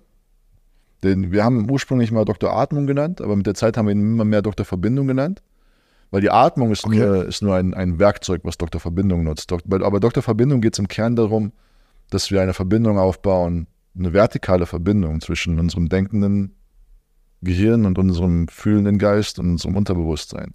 Dass wir wieder ganz sind, dass wir nicht mehr neben uns stehen, dass wir bei uns sind, dass wir ein Gespür dafür haben, was unsere Mitte ist und unsere Kraft und unsere Wurzel. Das ist die Verbindung. Ähm, wir haben da so ein Programm bei Mojo, das heißt Reise zu dir selbst, wo es darum geht, die Atemtechniken zu nutzen, um das aufrechtzuerhalten. Das ist eine, wenn wir jetzt anatomisch sprechen wollen, das ist eine Kräftigung des Nervus vagus, des unterbewussten Nervensystems, was das Selbstheilungssystem ist, Selbstheilungsnerv. Wenn der anfängt zu arbeiten, dann schüttet der Substanzen aus, die halt Stammzellen aktivieren können und unseren Körper heilen können. Aber der ist halt häufig, häufig unteraktiv, weil Leute keine gute Verbindung zu sich haben. Herz-Hirn-Achse, Darm-Hirn-Achse, die ist nicht stark ausgeprägt. Und die kann man halt kultivieren über relativ einfache Techniken. Und da kommen wir dann so in das Thema Atemtechniken rein. Und das ist eine der Methoden, die Dr. Verbindung nutzt. Weil wenn ich das habe, wenn ich die Verbindung in mir habe, in meinem Ich-Raum, wenn ich in meinem Ich-Raum stabil und klar bin und, und krä- kräftig, dann kann ich faire und symbiotische Verbindungen mit anderen aufbauen. Wenn ich in mir wackelig bin, dann wird jede Verbindung mit anderen halt auch eine andere Form der Co-Abhängigkeit sein. Dann haben wir so sich gegenseitig bedingende Co-Abhängigkeiten und zerren und ziehen aneinander und allen geht scheiße. Wenn wir allerdings aus uns heraus uns kräftigen können, können wir sehr, sehr kräftige Verbindungen mit anderen aufbauen, die auf dieser Individualität anfangen und daraus dann sozial werden. Und das ist ein sehr, sehr viel, sehr, sehr viel resilienteres System, als mit dem sozialen Aspekt anzufangen. Wir müssen erst den Ich-Raum kräftigen, Ah, okay, jetzt Und den. Ich-Raum kennenlernen. Okay. weil wenn ich den Ich-Raum richtig tief kennenlerne, dann fange ich an, wirklich Empathie fühlen zu können. Weil wenn ich nicht durch meine eigenen Prozesse gegangen bin, kann ich nicht wirklich Empathie spüren. Aber wenn ich, wenn ich merke, was, was, was in mir abgeht und was meinen Schatten angeht und all diese Aspekte, dann fange ich an, das auch bei anderen zu sehen. Und dann merke ich, okay, jeder hat seine Struggles und ich kann einfach sehr viel, viel mehr Mitgefühl und Geduld auch mit ganz anderen Menschen umgehen. Ich äh, habe nicht das Gefühl, dass ich übergriffig werden muss, weil wir sind alle, wir sind alle nur Menschen, die geliebt werden wollen. Dann kann ich wirkliche Empathie anfangen zu empfinden. Dann kann ich den Du-Raum so anfangen zu verstehen. Und dann geht es darum, eine Brücke zwischen dem Ich und dem Du-Raum zu bauen. Weil zwischen dem Ich und dem Du-Raum liegt eine Schlucht. Und das ist die Schlucht der Vermutung. Und diese Schlucht der Vermutung können wir überbrücken mit Kommunikation. Und dann können wir daraus einen gemeinsamen Wir-Raum kreieren. Aber viele Leute verrennen sich halt komplett in diesem Suche nach dem Wir-Raum und Suche nach der Verbindung. Und ich, ich möchte geliebt werden, ich möchte geliebt werden, aber sie haben keine Verbindung zu sich selbst und dadurch landet man in sehr, sehr schwierigen Co-Abhängigkeiten. Das be- betrifft Beziehungen, Familien etc. Und daraus kann auch Krankheit resultieren. Also der, ah, okay, so, ach, daraus können sogar Krankheiten resultieren. Jo, ja. Weil du Oh ja. Oh ja. psychische Erkrankungen oder Körperliche körperliche Erkrankungen? Ja, also psychische und körperliche Erkrankungen, ähm, weil, das ein, ein, weil das ein enormer Stress ist. Das ist ein enormer Stress, in dieser Co-Abhängigkeit äh, drin zu sein. Mhm. Okay, klar, es gibt ja auch den Begriff der Psychosomatik, wo dann psychische Krankheiten auf, sich auf den Körper auswirken. Ja. Ja, und das, das wird ja auch jeder erzählen können, der mit Erkrankungen wie Multipler Sklerose oder anderen auch Autoimmunerkrankungen zusammenarbeitet. Das hat immer ziemlich ähnliche psychosoziale Muster. Und wir können uns inzwischen halt auch anatomisch-chemisch erklären, wie das zusammenhängt. Wir kennen inzwischen die Zusammenhänge zwischen unserem sozialen Nervensystem, also dem Nervus vagus und Parasympathikus, was unser soziales Nervensystem ist. Und wenn das halt, wenn das nicht symbiotisch funktioniert, wenn das unfair miteinander interagiert, was das dann mit dem Nervus vagus macht und was der dann schlussendlich mit unserem Immunsystem der Entzündung macht und unserem Darm. Wir kennen die Connections ja inzwischen. Es gibt ein großes Feld, das nennt sich Psychoneuroimmunologie. Das ist ein Feld, was von Robert Ada in den 70, 70er, 80er Jahren gestartet wurde, als man entdeckt hat, dass ähm, Immunzellen Rezeptoren für Nerven-Neurotransmitter haben. Also man hat da quasi entdeckt, wie eng ver ver verbunden das Nervensystem mit dem Immunsystem ist. Wenn das Nervensystem irgendwas wahrnimmt, wird dieses Signal sofort ans Immunsystem gesendet. Für die Patienten erkläre ich es mal einfach, das Nervensystem ist eine Peitsche fürs Immunsystem. Wenn du dich über jemanden aufregst, wird deine Darmentzündung schlechter, richtig? Ja, stimmt. Okay. So, okay, wie können wir jetzt halt gucken, dass wir uns weniger über Menschen aufregen müssen? Und das schaffen wir, indem wir die Verbindung mit uns etablieren und von da aus dann Verbindungen mit anderen etablieren. Und zwar faire Verbindungen. Keine parasitären Verbindungen, so von wegen, ich werde immer nur ausgenutzt oder ich lasse mich ausnutzen oder wie auch immer man das. Mhm. Aber wenn ich faire Symbiose kreiere, dann bin ich weniger im Stressnervensystem. Ob ich mich jetzt schäme, mich schuldig fühle, wütend bin, traurig bin, etc. Das ist das Stressnervensystem. Und ich bin mehr im verbindenden Nervensystem, im regenerativen Nervensystem, im Nervus vagus. Der ist von Liebe, Akzeptanz und Offenheit geprägt. Mhm. Und äh, dann schüttet der auch ganz andere Biochemie aus. Also diese, diese, diese, diese, diese Links dazwischen. Also früher war es so Psychosomatik als Wort und hat man es irgendwie so ein Terrarium abgestellt und da waren dann die ganzen crazy people.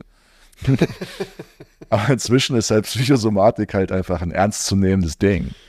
Das ist halt, wir, wir kennen die Connections. Total, es ist ja auch allgemein akzeptiert, oder? Ja. Inzwischen, also, Also wer heute noch Psychosomatiker auslacht, der hat den Schuss nicht gehört. ja. Also ich habe keinen medizinischen Background, aber sogar, also ich habe Wirtschaftspsychologie studiert. Ähm, sogar ich habe das, hab das gelernt und mitbekommen. Also, Das für viele Dinge in der Medizin, dass, dass Laien äh, manche Dinge besser checken als manche Mediziner. Aber es ist einfach so, es ist in jedem Feld so, das wird bei eurem, in eurem Feld auch so sein, dass es halt einfach so Dogmen gibt, die sich über Jahrzehnte irgendwie so eingegroovt haben, die eigentlich jeder Neunjährige sofort checkt. Aber wenn man dann drin ist, ist es halt so, in der Wirtschaft zum Beispiel die 2% Inflationsgrenze. Ja, was ist das denn bitte? Hat irgendeiner sich aus dem Daumen gesaugt in den 20ern und seitdem reden alle, wie als wenn das Gott wäre, darüber, dass wir 2% Inflation haben müssten. Was ist denn Bullshit? Geld kann auch einfach stabil bleiben. ja, Aber da denkt keiner mehr neu drüber nach, außer man ist ein neunjähriger, naiver Kerl. Aber Leute, die, die, die best, besten Ökonomen unseres Planeten, so, die sich zumindest so betiteln und die Nobelpreise bekommen, die sind alle sich sicher, dass man 2% Inflation haben muss. Das ist ein Kokolores. ja. ja, Ne? Also so, das gibt es das gibt's ja in jedem Feld. Das ist ja auch das, wo, wo, ist das nicht das sogar, wo, wo Bitcoin so ein bisschen ähm, versucht, ein, Gegen, ein Gegenspieler zu sein, weil es einfach nur eine begrenzte Anzahl an Währungen gibt und dann gibt es einfach auch keine Inflation mehr, weil du kein Geld drucken kannst. Es gibt nur so und so viel. Ja, es Das ist die ja Suche nach gesundem Geld. Ich meine, Ja. wenn, wenn du verblutest, du hast eine Sickerblutung im Darm, das heißt, du verlierst einfach jeden Tag so 40, 50 Milliliter Blut, dann äh, kann ich das auffüllen mit Flüssigkeit. Ich kann sagen, trink mehr oder ich kann dir eine Infusion geben, eine Flüssigkeitsinfusion, dann, dann bleibt deine Flüssigkeitsmenge im, Blut gleich, aber die Energie, die Energy, das Mojo dieses Blutes sickert halt weg und du wirst dich immer schwächer und schwächer und schwächer fühlen. Und genau das Gleiche ist halt, wenn wir Geld drucken. Wenn wir Geld drucken, dann erhöhen wir die Anzahl des Geldes, das Volumen des Geldes, aber die Energy, die da drin steckt, die wird halt verhältnismäßig immer weniger. Fängt so eine Zentralbank an, 10% die Geldmenge zu erhöhen. Du hast immer noch 1000 Euro auf dem Konto, aber jetzt hast du auf einmal 10%, 10 weniger Mojo da drin, 10% weniger Energiedichte, 10% weniger Kaufkraft. Und äh, das verblutet. Also ein Geld, was äh, in seiner Anzahl ohne energetischen Aufwand erhöht werden kann, das ist ein krankes Geld, das verblutet. Ja. Ich weiß nicht mehr, wer das war. Das war einer der Top-Ökonomen äh, aus, den, aus den USA. Morgan Fried. Nee. Nee, nicht der Morgan. Ich glaube, der hat Friedman mit Nachnamen geheißen. Ich weiß es nicht mehr genau. Auf jeden Mil Fall. Der, Milton Friedman. Milton, danke, ja. nicht Morgan. Der Morgan ist äh, der Schauspieler Ja. Milton.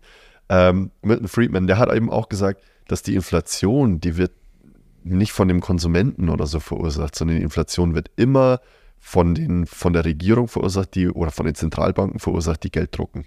Ja.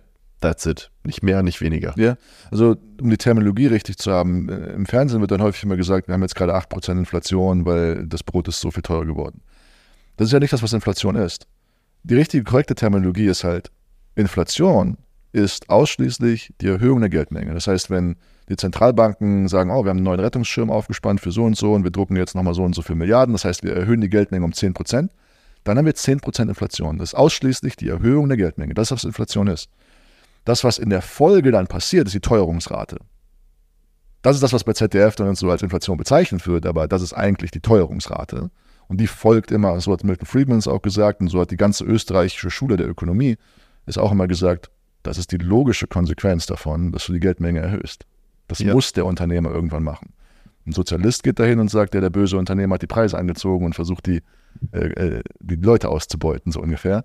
Aber das ist ein sehr mathematisches Phänomen. Du erhöhst die Geldmenge, alles wird neu denominiert und dann kostet der Kaffee 1,10 Euro zehn anstatt 1 Euro. Ja, und du verdienst aber trotzdem immer noch die gleiche, in Zahlen gesprochen, das gleiche Geld. Du Also- verdienst noch das gleiche Geld gegebenenfalls. Also eine 10%ige Inflation pro Jahr bedeutet halt, dass du mindestens 10% Lohnerhöhung jedes Jahr brauchst, um dir die gleichen Mengen von Kaffee kaufen zu können. Ja. Und wenn man sich in seinem privaten Umfeld mal umhört, so, das ist nicht der Fall. Also das, ist ist nicht nicht- das, was passiert. Das ist nicht der, das ist nicht der Fall, nee. Das, das ist ein echtes Problem. Also wir haben auf unserer Homepage haben wir einen großen Artikel geschrieben, Bitcoin ist gesundes Geld, weil, wie du gesagt hast, es braucht halt einfach Überlegungen und Lösungen. Wie kann man das denn wieder gesunden, das ganze Ding? Weil, ähm, ich meine, wie, Ach, damit beschäftigt ihr euch auch tatsächlich. Total, weil wir haben Okay. es damit, natürlich, weil wenn, wenn wir da hingehen, so wie, wieso werden Leute krank und dann kommt auf jeden Fall das Thema Geld, kommt immer mit da rein. Und warum ist die Medizin so, wie sie ist? Warum ist sie so zentralisiert? Warum gibt es so irgendwie ein Institut, was allen Ärzten vorgibt, auf einmal was zu tun haben? Die Ärzte denken nicht mehr für sich selber. Das liegt an diesem Geldsystem. Weil in dem Moment, wo du das Geld zentralisierst und du eine zentrale Instanz hast, die auf einmal das Geld zentralisiert hat und Macht über das Geld hat, dann kriegst du die Macht über alles und dann kannst du damit alles anfangen zu steuern, weil wir haben einen wichtigen Effekt, der bei sowas äh, passiert, der nennt sich der Cantillon-Effekt. Der Cantillon-Effekt besagt, der, der das Geld druckt, der gibt das ja nicht sofort an den Bürger weiter, sondern der, der das Geld druckt, der gibt das an seine naheliegenden Institutionen weiter und die geben das an ihre naheliegenden Institutionen weiter und die geben das an ihre Subventionen, Subventionen. Hier und da streicht ihr nochmal die Wand an, ihr müsst nochmal neue Fernseher kaufen. Ich war letztens in der, in der großen Leistungssportinstanz äh, zu Besuch. Ich nenne den Namen jetzt nicht, aber die haben dann quasi vom Bundesministerium für XYZ gesagt, hier sind 100.000 Euro und äh, davon müsst ihr euch neue Digitalisierungsmaßnahmen wie Bildschirme und so kaufen. Ja, aber warte mal, wir haben doch vor zwei Monaten angefragt, wir bräuchten neues Personal, wir bräuchten Leute, die sich hier und da drum kümmern. Nee, nee, nee, ähm, ihr müsst Bildschirme davon kaufen.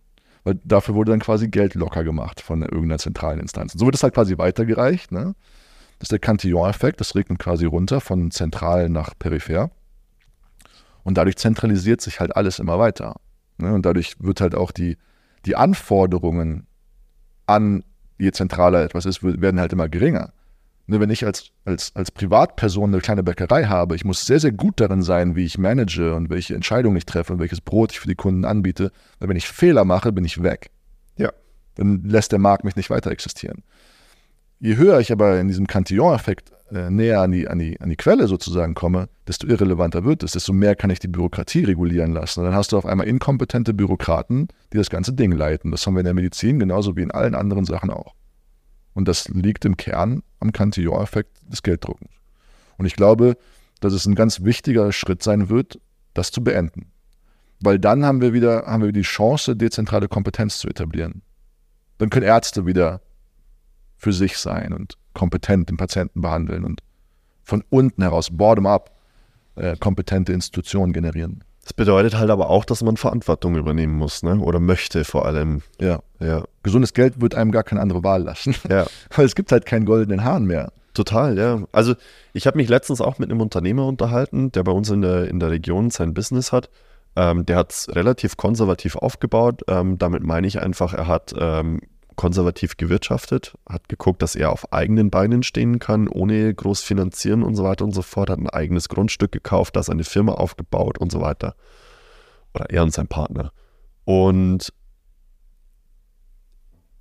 er sagt halt, wir haben einen großen Konzern bei uns in der Gegend, die haben in der Corona-Zeit gab es ja Geld ohne Ende vom Staat. Die haben in der Corona-Zeit haben sie an ihre Mitarbeiter äh, Kurzarbeitergeld bezahlt und haben dann on top noch drauf ähm, so viel Gehalt dazugegeben, dass die Mitarbeiter so um die 98 Prozent Gehalt letzten Endes ausgeschüttet bekommen haben. Plus haben Rekordgewinne eingefahren im gleichen Jahr und an die Aktionäre ausgeschüttet. Und das ist dann auch sowas, wo ich sage, so, wie, wie kann es das sein, dass sowas zentral ausgeschüttet wird?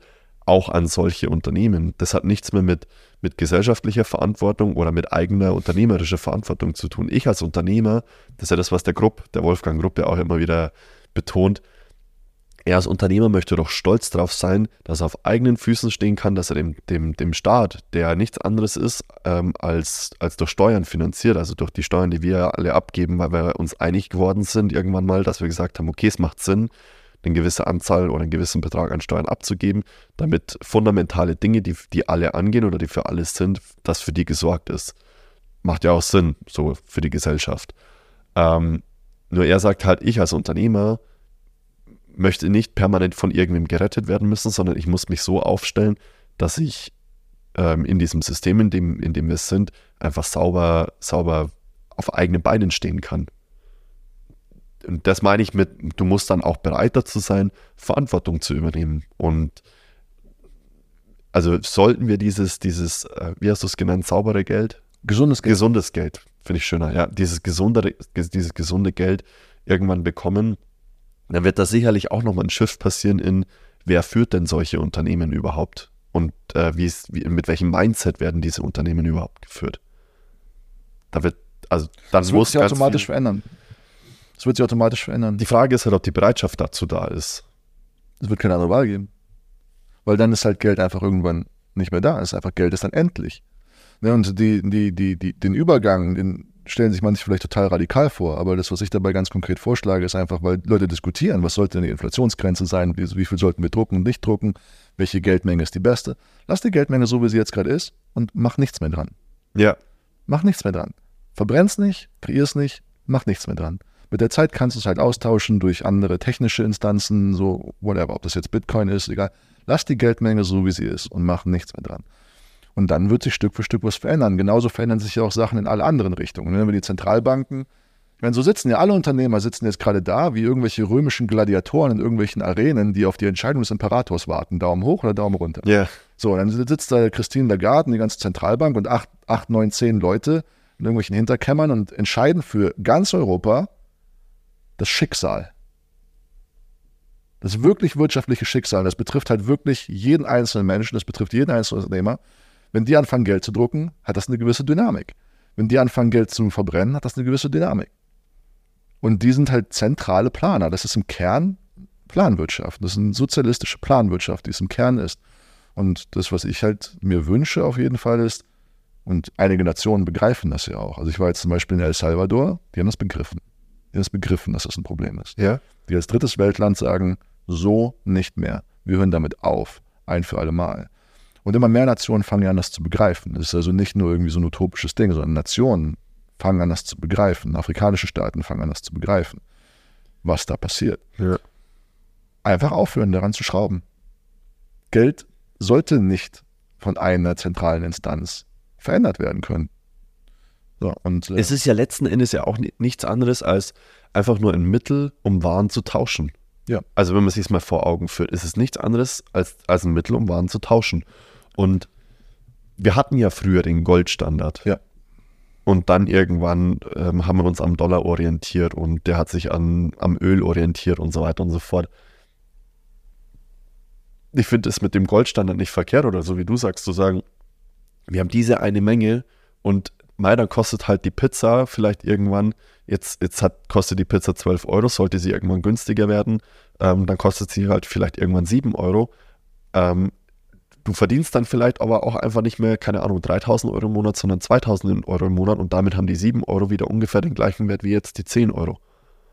So, letzten Endes ist es, wird sich das auch immer wieder ausnivellieren und ausgleichen. Ja. Aber es ist fair. Total.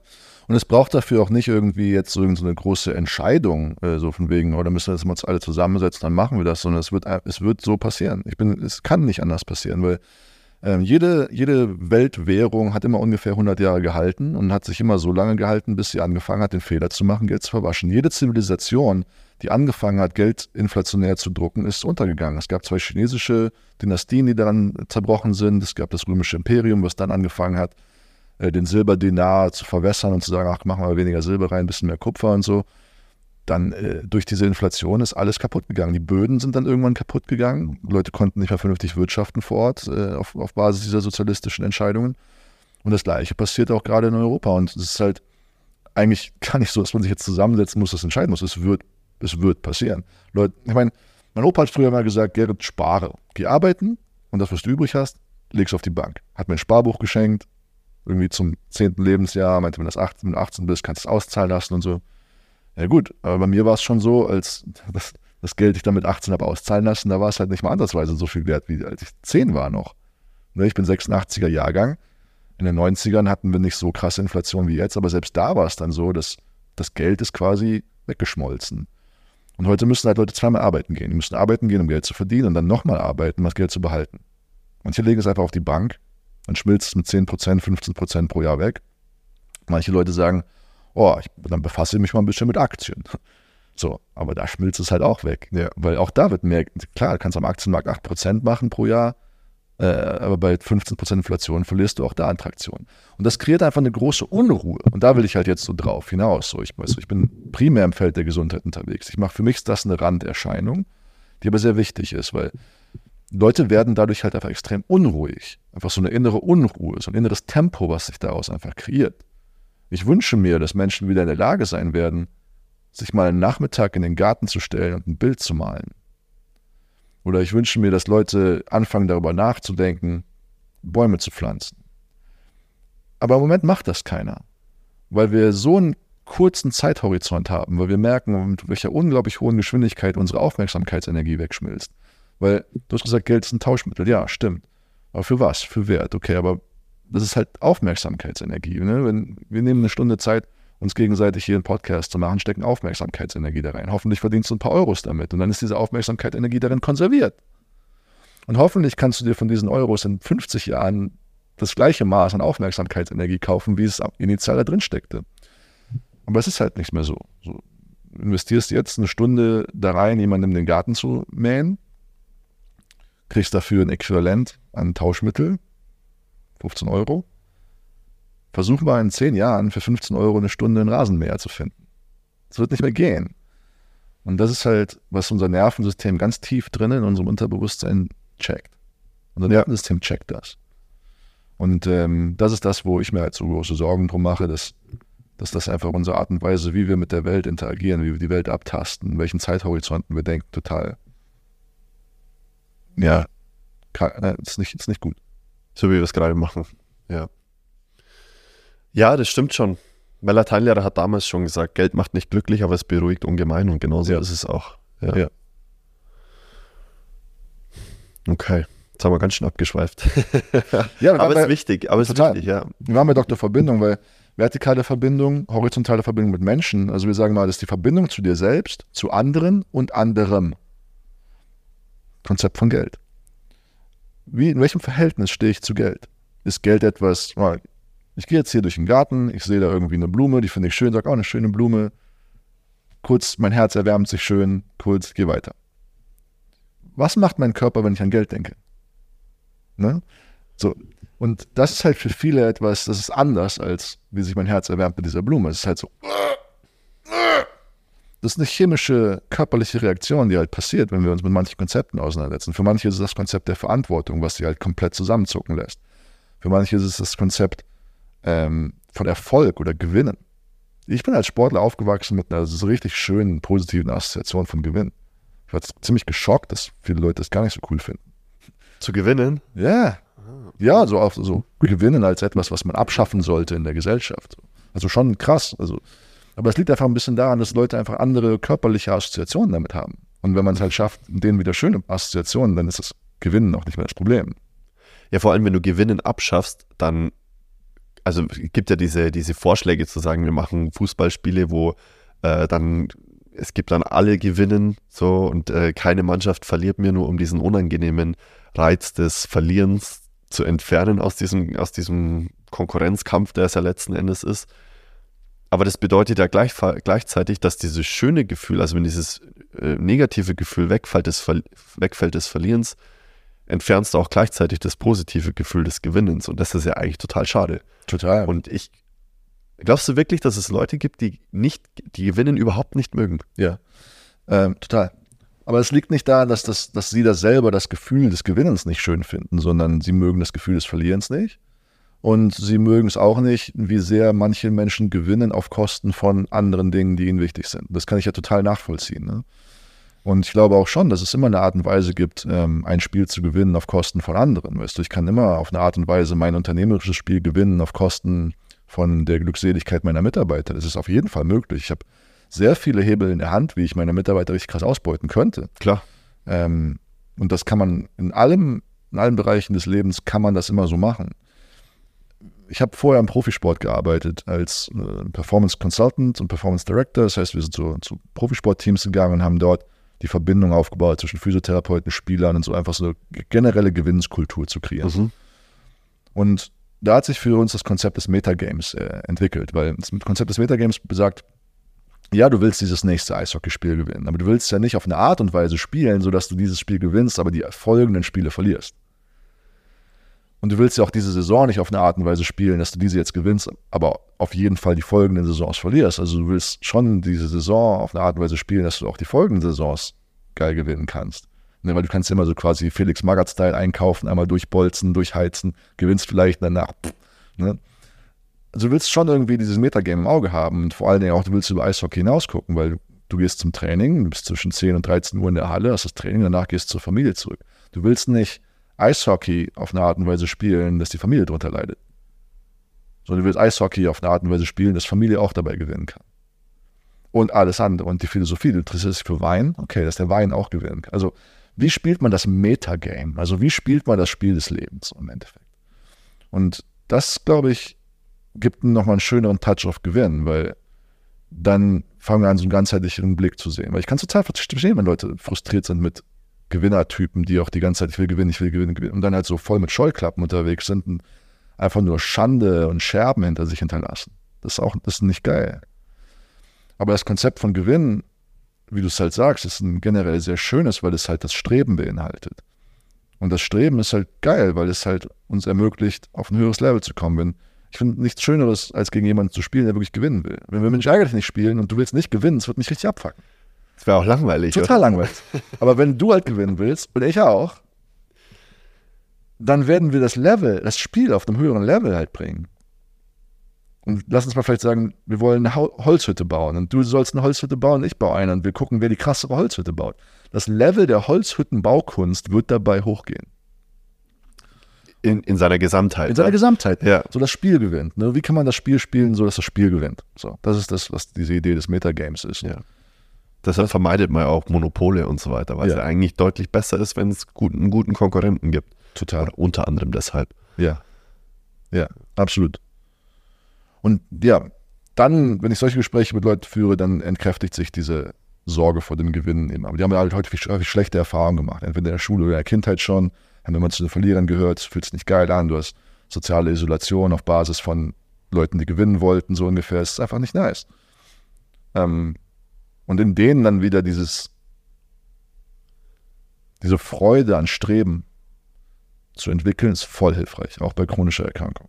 Ja. Einfach wieder Lust daran zu haben, zu wachsen. Und auch mit dieser Reibung aus, so, sich auseinanderzusetzen. Absichtlich auch in die Reibung zu gehen, weil ich ein Gespür dafür entwickelt habe, dass dort auch Wachstum ist.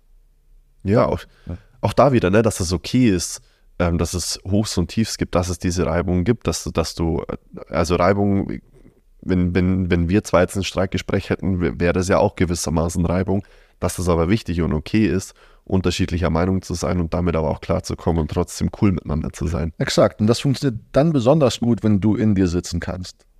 Wenn du in dir sitzen kannst und du in dir sein kannst und zufrieden bist und dich stabil und stark fühlst und nicht abhängig bist von meinem Gutdünken, dann kannst du Ja. das besonders gut. Und dann kann ich das auch besonders gut. Und wenn zwei Menschen, die das besonders gut können, aufeinandertreffen, entsteht was Großartiges. Weil dann können sie Dissenskompetenz pflegen. Dann können sie halt unterschiedlichster Ansichten und Meinungen sein, sind im Dissens, also nicht im Konsens. Und können daran halt wachsen und sogar zusammenwachsen. Das ist super, super wichtig. Im Moment ist in der Gesellschaft nicht so, dass Leute das Gefühl haben, es wäre, man könnte nur miteinander cool sein, wenn man Konsens hätte. Das ist völlig absurd. Das ist gesellschaftlich absurd, das ist wissenschaftlich absurd, allen Ebenen Ja. absurd. Drum feiere ich den Spruch von dir total. Den, ich glaube, den hast du bei dir im Büro hängen. Ähm, lerne von jedem, folge niemandem. Ja. Oder alleine, wenn du mit dem Mindset rausgehst in die Welt und sagst, okay, scheißegal, wer mir da gerade gegenüber sitzt. Ja. Wenn er da, wenn ich komplett anderer Meinung bin in allen Lebensbereichen, so ein bisschen was kannst du von jedem lernen. Ja.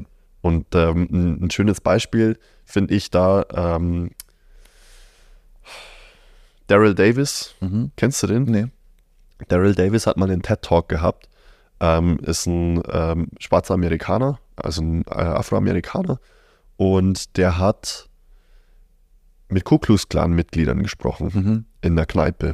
Mhm. Und ähm, hat sich dann mit dem, mit dem Oberkapo von den Ku Klux Klan äh, getroffen oder aus seiner Region mit dem getroffen in einem Hotelzimmer. War, so wie er das erzählt hat, super spannend, weil es war so eine richtig, so eine richtig spannende Atmosphäre, in der sie da in diesem Hotelzimmer waren. Und irgendwo ist scheinbar dann versehentlich ein Glas umgekippt und so weiter. Und alle waren sofort irgendwie so, okay, irgendjemand hat gerade irgendwas total äh, Beschissenes gemacht. So, der eine will dem anderen jetzt gerade irgendwie was.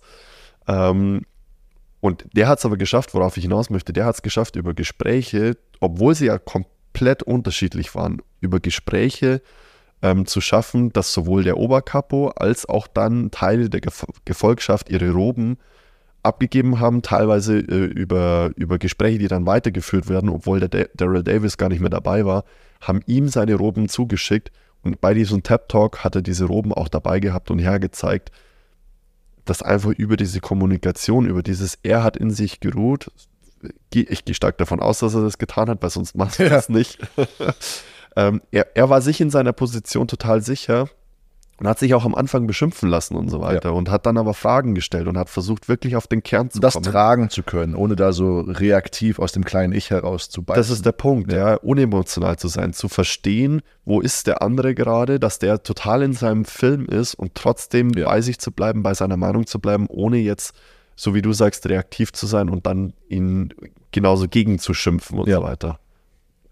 Also dieser TED Talk, der dauert 20 Minuten, ich verlinke es auch gerne in den Show Notes, aber das war ein absoluter, also absolut überragendes Video von ihm.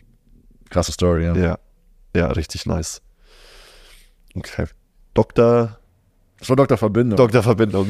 Jo, und äh, Dr. Story ist der sechste. Dr. Story. Ja, Dr. Story ist der neueste. Ist der neueste Arzt, weil wir einfach festgestellt haben, wie bedeutsam Geschichten sind. Ähm, Geschichten über alles. Im entferntesten Sinne, so wo kommt's her, was macht's hier, wo geht's hin? So, und jeder hat seine Geschichten darüber. Jeder hat seine Geschichten über wo kommt's her, was macht's hier, wo geht's hin? Und in diesen Geschichten können wir uns halt auch richtig krass verkanten. Das kann eine Geschichte über die eigene Krankheitsentstehung sein, das kann eine Geschichte über einen intersozialen Konflikt sein, wo dann immer eine ganz genaue Erklärung davon da ist, warum das dann so ist, wie es ist. Und dann können wir uns da richtig drin verkanten. Und es geht halt bi- hin bis zu tiefen Weltbildern. Also wenn jeder, jeder von uns denkt ja und redet und genauso wie die gesamte Mathematik auf so ein paar Grundannahmen aufbaut, baut auch jedes kognitive Konstrukt auf ein paar Grundannahmen auf. So, wenn meine Tochter jetzt bald irgendwann anfängt zu fragen, Papa, warum ist das so, warum ist das so, warum ist das so, dann werden wir so an irgendwann an, an, an den Anfang der Warum-Kette kommen, an den Anfang der Ursachenkette. Wir Menschen sind ja sehr, sehr intensiv damit, mit der Ursache-Wirkungsbeziehung. Und dann gehen wir die Ursache-Wirkungsbeziehung immer weiter zurück und dann kommen wir irgendwann auf eine Wirkung, die selber keine Ursache hat.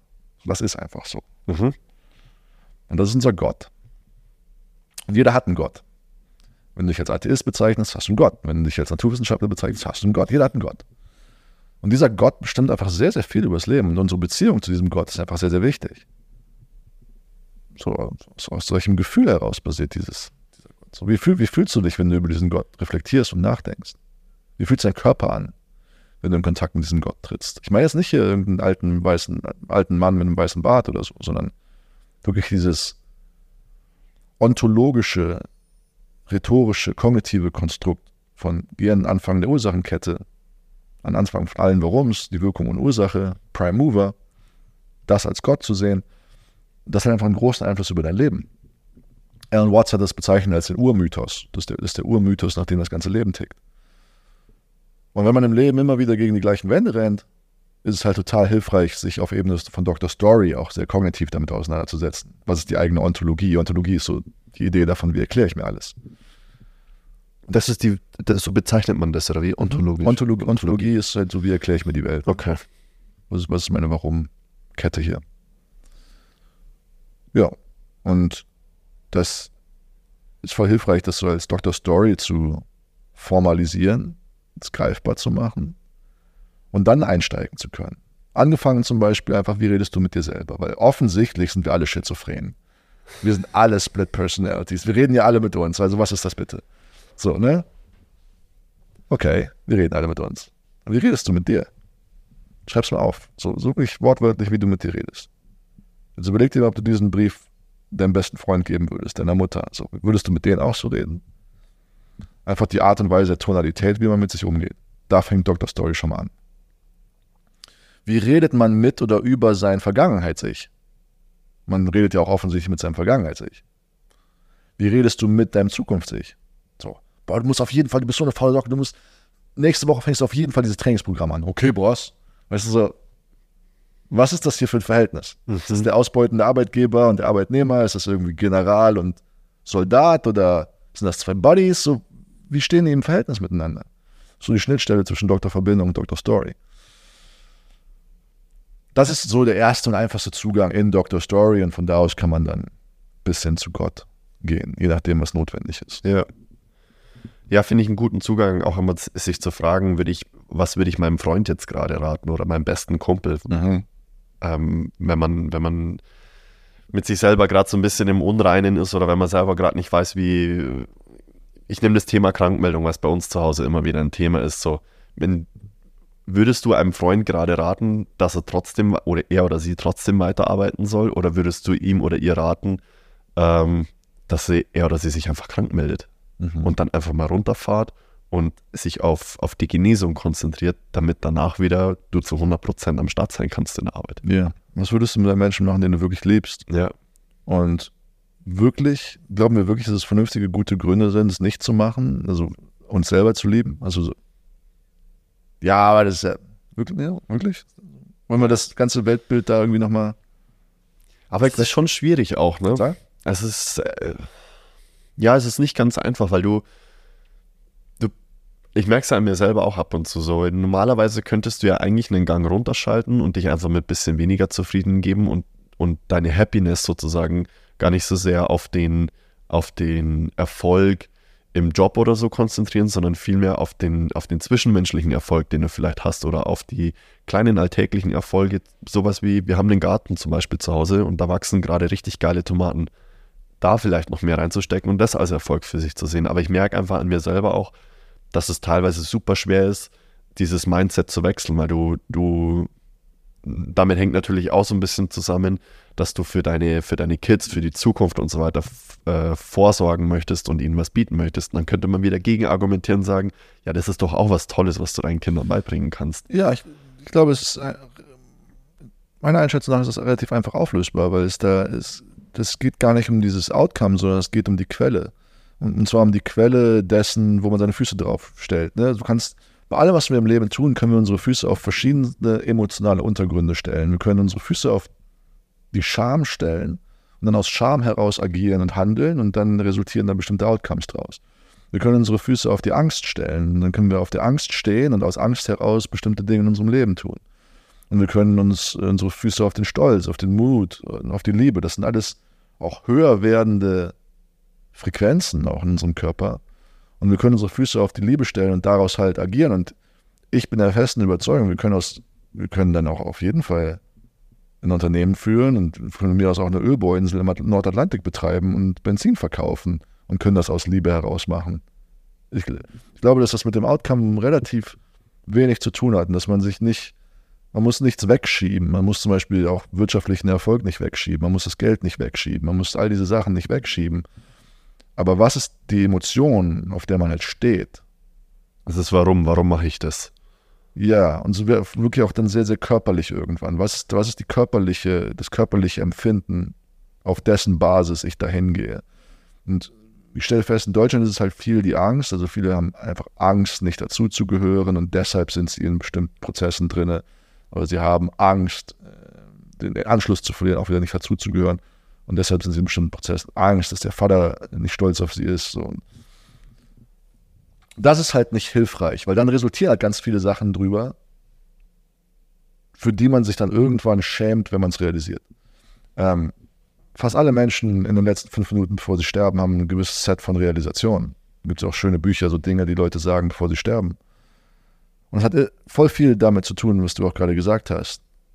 Ähm, und vor allen Dingen viel damit, so aus welcher Emotion heraus habe ich gehandelt.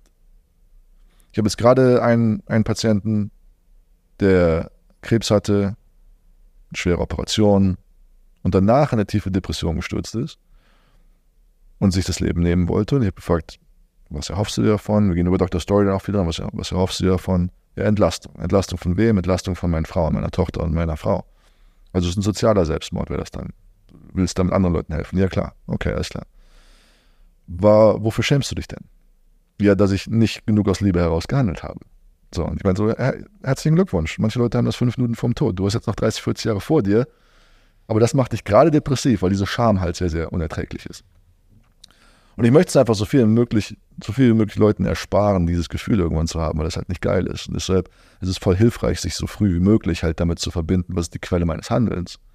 Und äh, wenn das die Angst ist, dann wird man sich irgendwann dafür schämen. Wenn das die Schuld ist, dann wird man sich irgendwann dafür schämen. Wenn das die Wut ist, dann wird man sich irgendwann dafür schämen. Aber wenn es halt so in Richtung Freude, Mut, Stolz, Liebe vor allen Dingen, Dankbarkeit, wenn es in die Richtung geht und sich daraus handle, meiner Erfahrung nach wird man ein relativ integriertes Leben bis ins hohe Alter halt haben und äh, hohes Maß an Zufriedenheit. Ein Kumpel von mir, der sagt seit zehn Jahren nichts anderes. Er sagt Hingabe. Manchmal sagt er es auf Englisch, Service. Mhm. Aber sagt halt Hingabe. Wenn wir aus Hingabe handeln, konstant, so dann, dann, dann ist eine ziemlich integrierte Art und Weise. Ich habe ewig gebraucht, bis ich es gecheckt habe. Ich habe bestimmt sechs Jahre, hat er mir das, ist mir linkes Ohr rein, rechtes Ohr raus. Ich habe es immer so aufgenommen, aber ich habe nicht richtig gecheckt, was er mit meint. Aber das checke ich immer mehr. Aus, aus Hingabe heraus zu handeln. Und all diese kleinen Ängste des kleinen Ichs einfach so hinter sich zu lassen. Glaubst du, das ist was, was auf individueller ähm, Ebene passiert? Also ich meine, der Shift muss auf individueller äh, Ebene passieren, aber du, man merkt ja auch so ein die Gesellschaft hat sich ja in den letzten paar Jahren schon nochmal gewaltig verändert, würde ich sagen. Ähm, wie, also wie kann man es vielleicht auch gesamtgesellschaftlich schaffen, damit äh, dieses Mindset, von dem du gerade sprichst, wo du ja selber auch eine ganze, eine ganze Weile gebraucht hast, um, um es zu verstehen und ähm, jeder sich sicherlich immer in diesem, in diesem Findungsprozess auch irgendwo befindet. Gibt es Stellschrauben oder gibt es was, wo du sagst, das müsste gesellschaftlich passieren, damit wir ähm, Ja. damit wir wieder ein Level nach oben kommen, weil das, was du gerade auch beschreibst, das erinnert mich wieder so an dieses, uns fehlen diese wirklich ehrlichen Freunde, die uns einfach mal Feedback geben oder Ja. die uns einfach mal ehrlich Fragen stellen und so weiter. Ja, wir, ja, wir brauchen Vorbilder. Also wir brauchen ja, Leute, die e echte, ehrliche Spiegel, Freunde zum Beispiel, äh, die in die Tiefe auch gehen und dann vor allen Dingen aber auch, Vorbilder. Wir brauchen, wir brauchen Vorbilder. Wir leben in einer, in einer Gesellschaft, wo Helden getötet werden. Alle Leute, die halbwegs heldenhaft vorgehen, werden gekappt. Und wir, wir Vorbilder sollten sich selber kultivieren, sich gegenseitig kultivieren und dann vorangehen, um das, um das zu zeigen, wie das denn geht. Weil viele Leute regen sich darüber auf und können ganz toll erklären, wie es denn nicht geht, aber wie geht's denn? Das, Show me. das Gefühl habe ich zurzeit auch, ja. Also auch wenn du unter jedem, egal welcher Instagram-Post es ist und, und äh, wenn jemand gerade die Welt gerettet hätte, würde drunter stehen, ja, das hat er nur für sich gemacht. Ja. Ähm, überall wird irgendwas Negatives gefunden, an allem wird irgendwas negativ gefunden, äh, Negatives gefunden, statt, und, und darum mag ich diesen Spruch von dir so, lerne von jedem, folge niemandem, so, klar Vorbilder, aber von diesen Vorbildern lernen und nicht blind hinterherlaufen. Ja, und auch selber alles dafür zu tun, möglichst krass dieses Vorbild zu sein. Also, und da fast auch auf die Aufmerksamkeit im Kern drauf zu legen. So. Ich habe einen, einen Leitspruch, der, mich, auch- der mir auch hilft. Ich sage, meine Spiritualität muss funktionieren, auch wenn niemand anderes dann glaubt. Mhm. Also mein Glaubenskonstrukt kann nicht nur dann funktionieren, wenn andere dann glauben, weil dann fange ich an, andere zu manipulieren. Dann sage ich, hey, du musst das auch so machen wie ich. Und nein, nein, nein, nein, nein, nein, nein. Weißt du, Leute können machen, was sie wollen. Aber ich versuche halt, so gut ich es halt nur kann, das, was ich für wertvoll und richtig halte, zu kultivieren, mich zu kräftigen, zu stark, weil schön und gut, wenn du sagst, du willst liebevoll agieren. Ja, try it. Versuch's mal gegen Widerstände. Versuch's mal in einer Gesellschaft, die dich anschreit. Versuch's mal in einer Situation, wo Covid gerade kommt und du dich für die Patienten einsetzt. Versuch's mal. Try it. So, gegen Widerstände. Liebe braucht ein Schwert. Du musst halt auch Kraft haben. Du musst halt Kraft haben und Kompetenz und Skill. Das ist nicht einfach. Und äh, ich stehe da vom Gefühl her ganz am Anfang, bin aber sehr viel weiter als vor ein paar Jahren, aber ganz am Anfang zu da, wo ich mir vorstellen könnte, irgendwann mal zu sein. Und ich wünsche mir einfach, dass möglichst viele Leute genauso agieren, weil dann stelle ich mir das halt so vor, dass wir halt eine Gesellschaft haben aus kräftigen Individuen. Und wenn wir kräftige, mutige, gut integrierte Individuen haben, dann haben wir, haben wir, haben wir die beste Chance. Ja. Und da, da muss man nicht auf irgendwen warten. Also Freiheit ist etwas, das wird einem nicht zugeteilt. Für eine prinzipielle Definition. Ja, Freiheit nimmt man sich. Man, man geht, man geht voran, man nimmt den Platz ein und so, hier bin ich, das habe ich zu sagen. Und das wünsche ich mir von möglichst vielen Menschen. Und selbst das ist ja gar nicht leicht heutzutage. Ne? Also heutzutage, dieser, dieser Begriff der Freiheit, der wird ja ganz schnell nach rechts geschoben. Ähm, wie- wieso willst du denn frei sein? Willst du äh, keine Rücksicht auf andere nehmen und so weiter? Auch dieser sozialistische Gedanke, den du jetzt ähm, schon ein paar Mal erwähnt hast. Das ist alles basiert auf Freiheit. Die, die, die Grundlage der Meinung oder die Tatsache, dass wir Meinungsfreiheit haben oder in Amerika Freedom of Speech, das, das ist das Wichtigste oder mit das Wichtigste, was wir haben, dass du einfach frei sagen kannst, ganz egal, was du gerade denkst.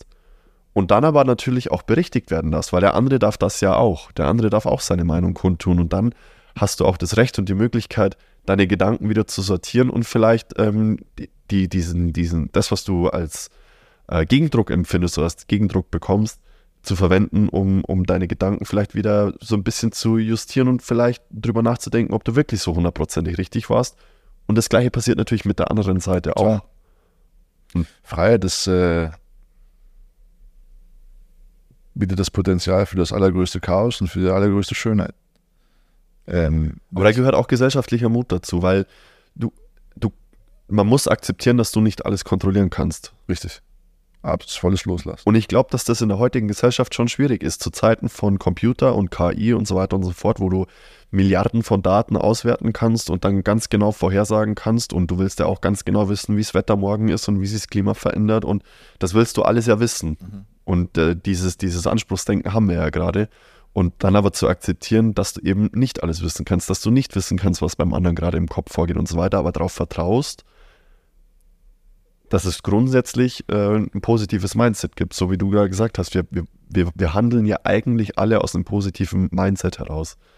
Mein Lieblingsbeispiel ist dann immer, rein theoretisch, wenn jemand eine böse Absicht hätte, könnte er dir aus deinem Auto ganz einfach die Schrauben rausdrehen am Reifen. und damit einen verheerenden Unfall verursachen. Aber es macht keiner. Sondern stehen die Autos stehen alle rum mit ihren, mit ihren Radbolzen und du, du guckst auch nicht vorher nochmal, ob alle deine Radbolzen drin sind, weil du vertraust, dass dir das keiner rausschraubt und du dann einfach von A nach B lustigern kannst. Ja, absolut. Das ist ein gutes Beispiel. Gleichzeitig gibt es äh, natürlich Situationen, wo Leute aus guten Intentionen, also sie haben gute Intentionen, aber sie haben einfach selber nicht die Kompetenz dafür, diese guten Intentionen aufrechtzuerhalten, ne? weil, weil sie einfach sich selber nicht kultivieren, weil sie einfach keine Impulskontrolle haben. Und sie haben niemals Impulskontrolle kultiviert. Die sind die ganze Zeit reaktiv, die fangen an zu kreischen, sobald sie irgendwie in der getriggert werden. Die machen Shit-Sachen, die machen gefährliche Sachen. Die machen Dinge, die echt, dann bis hin zu Psychopathen, die das auf einem viel, viel höheren Kompetenzniveau noch machen, aber dann irgendwie doch, doch weirde Weltbilder haben, die echt zu fucked up Situationen führen. Aber ich meine jetzt halt vor allen Dingen halt diese Groß, diesen Großteil von Menschen, die sich selber einfach nicht im Griff haben. So die sich selber irgendwie vornehmen, sich das Bett zu machen, damit kriegen nicht mal hin, das eigene Bett zu machen, kriegen nicht mal hin, am nächsten Tag ein Fitnessprogramm zu beginnen. Und die vertrauen sich selber halt auch null, weil sie sich schon Millionen Mal haben sie sich Sachen vorgemacht, haben sich Sachen, Versprechungen mit sich selber eingegangen und haben die immer wieder gebrochen. Natürlich vertraust du dir selber nicht. Und wenn du dir selber nicht vertraust, vertraust du auch anderen nicht. Weil wir sind riesige Projektionsmaschinen. Wir denken die ganze Zeit, dass den anderen das abgeht, was in uns abgeht. Wir vertrauen uns nicht, also andere vertrauen sich auch nicht. Wir können niemandem vertrauen. Dann sollten wir am besten jemanden haben, der uns kontrolliert. Der uns sagt, wo es lang geht. Ja. Jo, endlich mal einer, der hier für Ordnung sorgt. ja. ja, das stimmt schon. Da haben wir auch letztens eine, eine, eine lange Diskussion geführt, ähm, ob ob die Abschaffung der Wehrpflicht, ganz anderes Thema, aber ob die Abschaffung der Wehrpflicht ganz gesellschaftlich gesehen oder gesamtgesellschaftlich gesehen ähm, netto positiv war. Oder ob es nicht doch irgendwie gerade junge Menschen und, und, damals vor allem junge Männer ähm, noch dazu da, oder dabei unterstützt hat, ähm, Kontrolle über das eigene Leben zu bekommen, so in, in unangenehmen Situationen gerecht äh, oder zurechtzukommen, wirklich jeden Morgen dazu, dazu, verpflichtet zu sein, sein Bett zu machen, zu wissen, wie mache ich mein Bett, zu wissen, äh, wie, wie mache ich mir was zum Essen und aber auch diese Durchmischung der gesamten Gesellschaft, egal aus welcher Gesellschaftsschicht du kommst, du bist jetzt erstmal gleichgestellt jo. und du bist abhängig voneinander. Das war so die, die Diskussion, die wir geführt haben. Natürlich gibt es da strukturelle Probleme auch teilweise. Ähm, aber das einfach als Frage formuliert, ob das wirklich netto positiv für die Gesellschaft war, das wow. abzuschaffen. Du, ich weiß nur, ich bin äh, mit 13, 14 so durch die Schule geeiert, durch die Schule geirrt, so links irgendwie der aufrechte Pfad, rechts irgendwie die schiefe Bahn. I don't fucking know, was, was ist jetzt hier der Weg, so, das ist irgendwie nice, oh, völlig verirrt im Leben. Und dann bin ich auf den Sport getro getroffen, American Football. Mein Coach hat gesagt, Charakter ist das, was du tust, wenn niemand hinsieht wir laufen, wir sprinten jetzt 100 Meter und wir werden nicht 99 Meter oder nicht 99,9 Meter, sondern wir werden 100 Meter sprinten. Du wirst diesen Fuß über diese Linie machen. wenn dieser Fuß nicht über dieser Linie ist, dann machen wir es halt nochmal. Und wenn der Fuß nicht über der Linie ist, machen wir es nochmal. Und es ist egal, wie lange du mit mir diskutierst, wir werden es nochmal machen. Und einfach diese gewisse Klarheit und Härte und Disziplin da reinzubringen, war für mich persönlich der Way out. Und dann bin ich natürlich ins Coaching gegangen und habe gesehen, so 13, 14, 15-Jährige gecoacht, wie die teilweise durch diese Art von Arbeit von Hauptschule bis ins Gymnasium wandern konnten. Auf einmal waren sie, vorher waren sie bei der Hauptschule derjenige, der nicht zu retten war. Und dann sind sie auf einmal im Gymnasium, haben sich da hochgearbeitet. Einfach durch Klarheit. Einfach durch, unser Coach hat auch immer gesagt, Sport ist so ehrlich. Du kriegst das was raus, was du reinsteckst. Und das Leben ist genauso. Du kriegst das raus, was du reinsteckst. Wenn du aufhörst zu jammern, wenn du aufhörst, so zu tun, als wenn du das Opfer der Umstände wärst, wenn du anfängst, dich bei den eigenen Bootstraps hochzuheben, dann steckst du was rein, kriegst du was raus. Nicht immer sofort, aber Sport und das Leben ist sehr simpel. So, so bin ich da quasi reingewachsen. Das, das ist, ja wahr. Es gibt natürlich unglaublich krasse Schicksalssachen, aber selbst dann, ich meine, Viktor Frankl, Jude, jüdischer Psychiater, der dann irgendwann eingebuchtet wurde von den Nazis, im KZ gelandet ist, hat ein ganzes Buch darüber geschrieben wie er im KZ saß und genau das zu diesem gleichen Schluss gekommen ist. Jetzt Freiheit, so die, mein Körper kannst du in Ketten legen von außen, aber mein Inneres, mein Geist wird immer frei sein und ich werde immer einen Move haben. Und wenn ich meine Aufmerksamkeit darauf lege, wo mein Move ist, werde ich immer frei bleiben. Niemand kann irgendwas mit mir tun.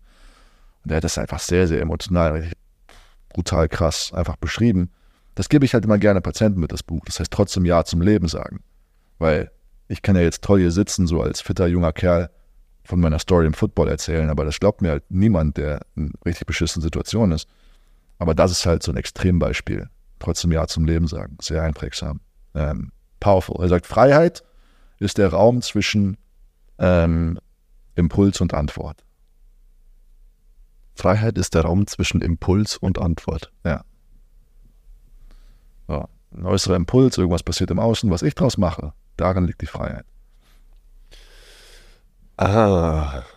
Oh, deep. Okay. Das ist richtig krass.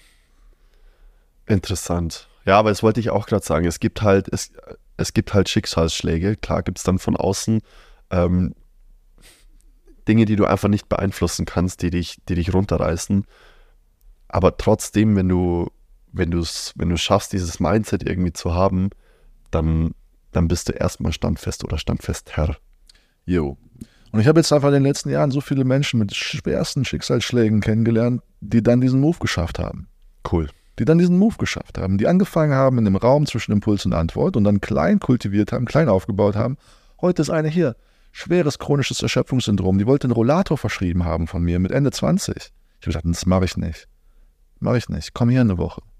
Und die hat angefangen. Die hat vor zwei Jahren angefangen, hat angefangen zu kultivieren. Die ist jetzt fit. Die sagt, ich habe diese Erkrankung nicht mehr. Woran glaubst du, liegt es, dass, dass ihr hier so eine kleine Bubble seid, dass ihr jetzt hier, dass ihr die Einzigen seid jetzt, oder ihr seid ja nicht die Einzigen, aber dass ihr, also es gibt es ja nicht oft, dass es ähm, so ganzheitlich gedacht wird mit den sechs Do Doktoren, die du gerade aufgelistet hast, was ich schaubildhaft übrigens super finde, das mal so darzustellen. Ähm, wieso seid ihr die Einzigen? Ich formuliere es jetzt einfach mal so. Weil es sehr, sehr viel Mut, Kreativität, Kompetenz, ähm, Teamwork, Leidenschaft, ähm, und Leidensfähigkeit braucht, so etwas zu kreieren. Ähm, was übrigens für alle innovativen und neuen Sachen halt gilt. Äh, aber gerade in diesem Bereich, weil wir natürlich so auch einfach tief mit emotionalen, tiefen menschlichen Schicksalen thematisiert sind und Themen aufmachen, wo sich kaum einer dran traut, aus teilweise auch guten Gründen. Aber wir einfach glauben, dass es wichtig ist. Und äh, wir bringen all diese Sachen mit. Und das ist halt nicht von jedem zu verlangen, dass er diese Sachen mitbringt. So, ich kann verstehen, dass Leute das nicht machen. Ähm, aber was halt unser Case ist, warum wir das machen, ist, wir wollen zeigen, dass es geht. Es gibt diese Geschichte von Roger Bannister. Das ist der erste Mensch, der die Vier-Minuten-Meile gelaufen ist. Der ist vier Minuten, vier Sekunden, vier Minuten, drei Sekunden und der hatte so 10, 12 Leute, mit denen er competed ist, war in den 60ern. Über Jahre haben die versucht, darunter zu kommen. Keiner hat es geschafft. Der Typ hat übrigens Medizin und Physiologie noch studiert parallel. Und der hat dann an einem Nachmittag die 4-Minuten-Meile geknackt, ist 3 Minuten 59 gelaufen. Im gleichen Jahr haben es acht andere geschafft. Die haben es vorher zehn Jahre nicht geschafft. Er macht's, im gleichen Jahr machen es acht andere. Wenn wir einfach nur verstehen, was möglich ist, auf einmal geht's. Der Typ hat dann, weil er Physiologie und Medizin studiert, meinte, du kannst das Herz messen, aber du kannst nicht Herz messen. und unser Ziel ist es einfach zu zeigen, dass es geht.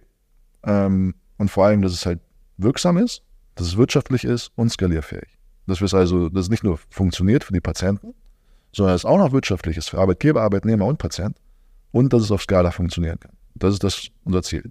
Werden wir es erreichen? I don't know. Es wird, wird sich zeigen, aber wir tun alles dafür. Ja, wie ist, wie ist so die Response, wenn ihr mit, also du sagst ja selber, du, du bist Schulmediziner oder mhm. kommst aus der Schulmedizin. Wie, wie ist so die Response von Kollegen aus dem, aus dem gleichen Feld? Kommt darauf an, wie viel Zeit und Raum man sich gegenseitig nimmt. Ne? Also, ich glaube, wenn Leute auf Instagram oder so mit sowas konfrontiert sind, gibt es auch sicherlich hier und da Ablehnung, aber ich, wir machen uns da keinen großen Kopf drum. Ich habe mich am Anfang viel triggern lassen über solche Sachen, aber inzwischen verstehe ich, dass alles nur eine Frage von Zeit und Raum ist. Also, wie du auch eben gesagt hast, mit dem Ku Klux Klan. Ist egal, mit wem man spricht. Wenn man Zeit und Raum hat, dann wird man sich verstehen. Und äh, so sehe ich das. Okay, alles klar. Ähm, wir haben vorhin beim, äh, beim Doktor Ernährung beziehungsweise äh, beim Doktor Natur sind, sind noch zwei große Fragen äh, bei mir hängen geblieben, die ich aber jetzt nicht zwischen reinschieben wollte, sondern ähm, ich kann mir gut vorstellen, dass die jetzt einfach nochmal gut Platz haben. Ähm, weil es einfach auch so ein bisschen gesellschaftliches Thema ist. Ähm, die, das, oder das Thema Ernährung ist ja gerade auch ganz stark im Wandel. Ähm, man beschäftigt sich mit äh, unterschiedlichsten Ernährungsformen äh, Pesketarier, Vegetarier, Veganer, ähm, komplette Fleischesser, ich weiß nicht, was es noch alles gibt. wie, wie, siehst du die Bereiche? Weil eine oder ein Hauptthema, warum ich auf dich zugekommen bin, war ja das, das Thema ähm, Fleischkonsum. Also ist es notwendig, dass wir als Menschen Fleisch zu uns nehmen? Oder können wir die äh, Nährstoffe, die im Fleisch enthalten sind, auch über alternative Ernährungsmethoden zu uns nehmen? Ist nicht notwendig. Jeder, jeder, kann machen, was er möchte. Es gibt manche, manche Menschen, die setzen sich ins Himalaya auf einen Stein. Dann kann man fragen, was bringen die? Aber einfach nur dadurch, dass sie ein Symbol sind für manche Dinge, bringen sie ja schon was. Ne? Und auch bei der Ernährungsform kann sich jeder für alles entscheiden. Das kann immer ein spirituelles oder ethisches oder moralisches Signal sein und hat dadurch auch seinen Wert. Ähm, aber wenn es jetzt für einen persönlich darum geht, in seiner vollen körperlichen Vitalität zu stehen, seine Fortpflanzungsfähigkeit zu maximieren, dann ist die vegane Ernährung nicht die richtige Entscheidung. Ähm, und die Frage dabei, wie sehr sich das synthetisch irgendwie ähm, kompensieren lässt über Nahrungsergänzungsmittel oder so, beantworte ich bisher mit, je nachdem, auf welches körperliche oder geistige System wir gucken, kann es manchmal ganz gut funktionieren. In den meisten Fällen allerdings nicht, weil einfach der Geschick und der Sachverstand da fehlen. Ne? Also ich, ich kenne einige sehr kompetente Veganer, die also richtig kompetent dann sind, genau verstehen, dass es nicht nur Vitamin B12 ist, was da fehlt, sondern dass da halt die anderen B-Vitamine, Aminosäuren, dann so Sachen wie Taurin und Carnitin, die einfach fürs Mitochondrium super wichtig sind, Eisen, Kupfer. Und die ganz genau wissen, dass die vegane Ernährung bei diesen Aspekten einfach richtig krass unterlegen ist im Vergleich zu Fleisch. Also meilenweit. Und wenn diese Aufmerksamkeit und die Wahrnehmung dafür geschärft ist, dann kann das funktionieren. Ne? Dann, geht, dann gehen die Leute halt hin und supplementieren gegebenenfalls oder machen intensive Arbeit mit fermentierter Nahrung und Sprossengemüse ähm, und anderen Sachen, um oder Algen und Pilzen, um das adressieren zu können, dann kann das auch funktionieren. Intensive spirituelle Arbeit, die auch ihre Wirkung hat.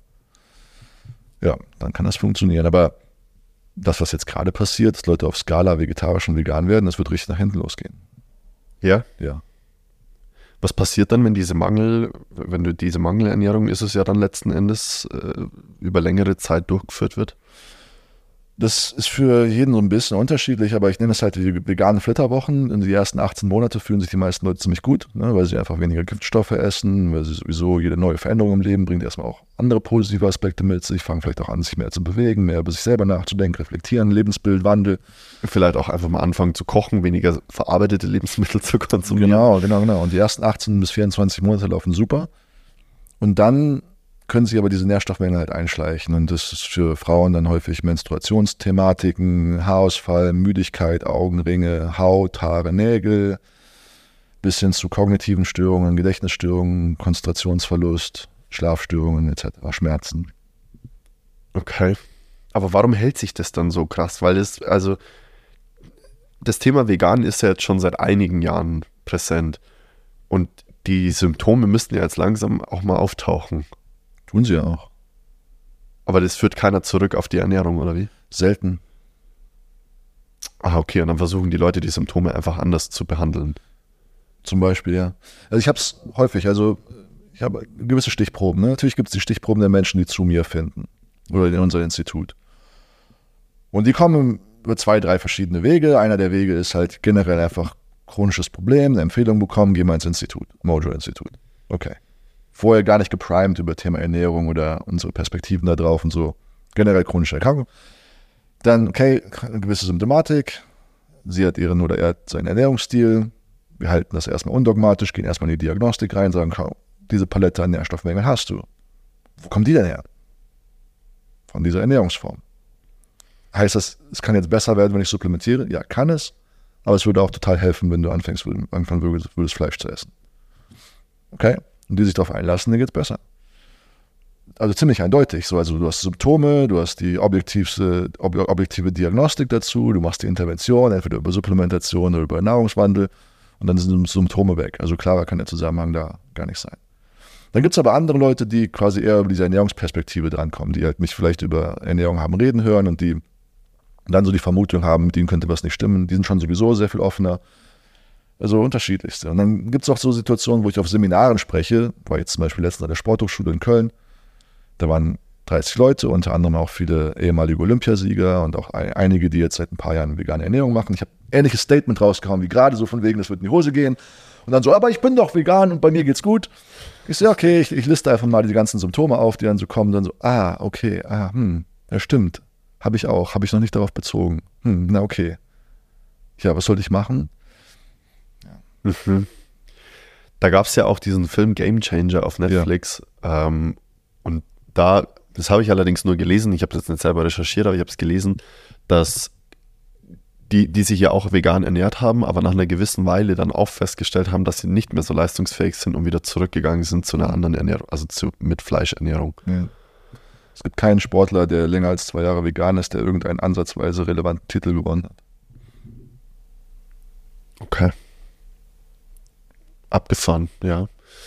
Was ist, also die wichtigsten oder die wichtigen Nährstoffe, die dann im Fleisch enthalten sind, sind dann, so wie du gerade gesagt hast, Kupfer, Eisen.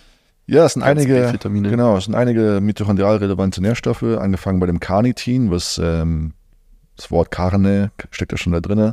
Ist wichtig, um Fettsäuren über die mitochondriale Membran ins Mitochondrium zu kanalisieren.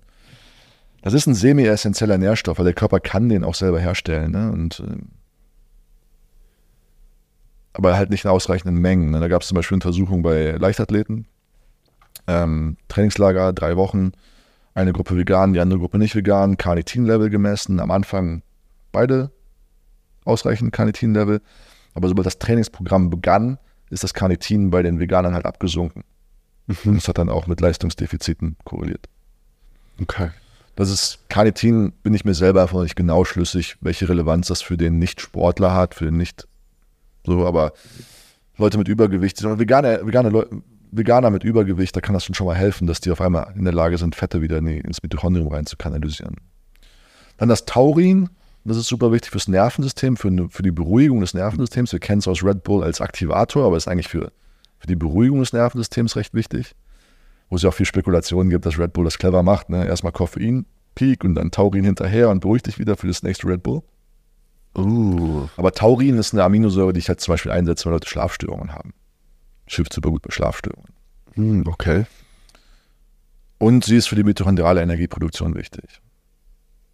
Dann kommen wir ein bisschen so, also B-Vitamine vor allen Dingen. Die B-Vitamine sind super wichtig für die Energiebereitstellung im Mitochondrium und fürs Nervensystem. Also Schmerzwahrnehmung und innere Unruhe und auch wieder Schlafstörungen sind viel mit B-Vitaminmängeln assoziiert.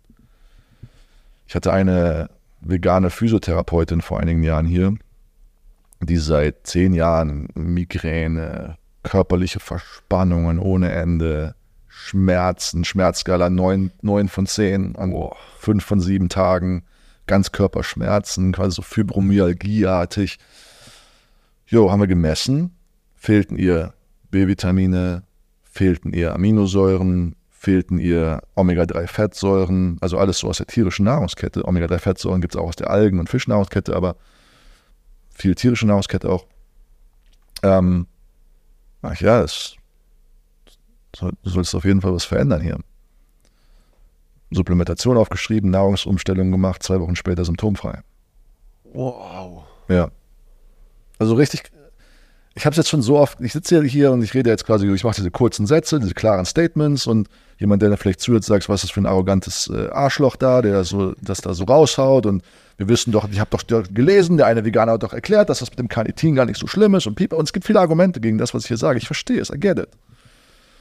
Aber das, was ich halt sehe, ist halt Leute, die vor mir sitzen, denen es richtig scheiße geht, denen es dann besser geht, wenn sie diese Umstellung machen. Und das, was mich dabei halt sehr belastet, ist, mit welcher Ideologie das gemacht wird. Ich hatte letztens ein Mädel da, die behandle ich seit zwei Jahren. Die hat umgestellt, der geht es besser seitdem. Und letztens sagt sie aber so, Gerrit, ich finde es sehr, sehr schwierig, einfach so sozial. Weil 90 Prozent meiner Freundinnen sind Veganerinnen. Ich lasse die machen. Ich finde es ja gut, was sie machen und toll. Aber ich weiß, dass es für mich nicht das Richtige ist. Und, aber die greifen halt immer wieder ein in mein Leben. Die sagen so, warum isst du jetzt schon wieder Fleisch? Das, du weißt doch, dass das schlecht für den Planeten ist und auch schlecht für dich. Und du kriegst da auch immer einen Krebs von. Und die reden hier halt diesen ganzen Müll ein. Und das belastet mich halt sehr. Das heißt, belastet, es sorgt mich sehr, weil es sind einfach, ich habe die Kompetenz damit zu dealen. So, ich, mir, jemand greift mein Essen rein, so, wir werden danach ein bisschen drüber lachen können, so, alles cool. Aber so ein 17-jähriges Mädel, das ist nicht nice. Und das, was gerade gesellschaftlich abgeht und wie die öffentlichen Medien darüber sprechen und alle möglichen Influencer sich darüber profilieren wollen, das ist schandhaft. Das ist richtig schlimm. Es ist richtig schlimm, weil dadurch halt sowas Wichtiges, nämlich Nahrung, ähm, so religiös und so dogmatisch gemacht wird und dass Leute sich die Haare darüber raufen, obwohl jeder versucht nur rauszufinden, wie man ein schönes Leben lebt. Jeder versucht nur rauszufinden, wie kann ich mich gut fühlen. Jeder versucht nur rauszufinden, wie kann ich, während ich mich gut fühle, auch gleichzeitig gucken, dass ich möglichst wenig Leuten und Tieren und Pflanzen schade. Jeder versucht dort den Move zu machen. Ist tricky. Ja, ja, denke ich auch. Jetzt habe ich vergessen, was ich fragen wollte. Ähm, ach so, genau. Äh, das war jetzt Veganer und, und, und Fleisch essen. Es gibt ja noch dieses Zwischending, vegetarisch. Hast du da auch Patienten da, die. Klappt sehr viel besser, weil äh, vor allem wenn Eier mit ins Spiel kommen, Butter, dann ist schon mal richtig nice. Ne? Eier und Butter liefern schon mal richtig viele wichtige mittelkettige Fettsäuren. Eier liefern Cholin und B-Vitamine. Voll wichtig, voll gut. Und wenn jemand dann bereit ist, den Eikonsum hochzuschrauben, dann geht sowieso sehr vieles gut. Wenn ihr in Okay. der Lage sind, vier, fünf Eier am Tag auch zu essen, Vier Dann- bis fünf Eier am Tag. ja. Oh, das ist ja, das sind fast zwei Mahlzeiten. Ja, vermutlich schon, ja. Ja. Also ich esse morgens manchmal so zwei Eier und die machen mich eigentlich schon gut satt. Da brauche Mhm. ich fast kein Brot mehr dazu. Okay. Aber vier bis fünf Eier wäre so die Dosis, sage ich mal, damit äh, B-Vitamine und so weiter. Ja, also guck mal, wir haben so ein, wir haben so ein Getränk, das nennt sich ja Mojo Juice. Der Mojo Juice besteht aus äh, vollfetter Sahne, am besten roh, ähm, Butter, am besten Weidebutter, ähm, Eier, drei bis sechs Eier, roh, einfach reinschlagen, Heidelbeeren, bisschen Kakao oder Schoko oder Zimt und dann mixen. Mojo Juice nennen wir es. Und das ist so ein Go-To, wenn jemand chronische Müdigkeit hat oder das erste Mal habe ich den, die, die, Relevanz davon entdeckt, so bei Frauen, die mit dem Stillen müde geworden sind. So Schwangerschaft gerade hinter sich, dann das Stillen, dann, oh. Ich hatte so eine, eine Freundin von mir, Zwillinge, und dann links und dann rechts und dann der, ist der gerade wieder satt, ist der wieder hungrig und, und sie ist halt Vegetarierin. Und da haben wir dann den Mojo Juice gemacht. Dann ging es wieder. Und das, Okay. das sehen wir, das sehen wir häufig. Ne? Und unser Team, die, die trinken fast alle den Mojo Juice. Cool. ja. Interessant. Aber was ich auch interessant finde, ist, da waren jetzt keine pflanzlichen Fette dabei. Nee, pflanzliche Fette sind äh, nicht hilfreich. Das hört man ja auch immer andersrum.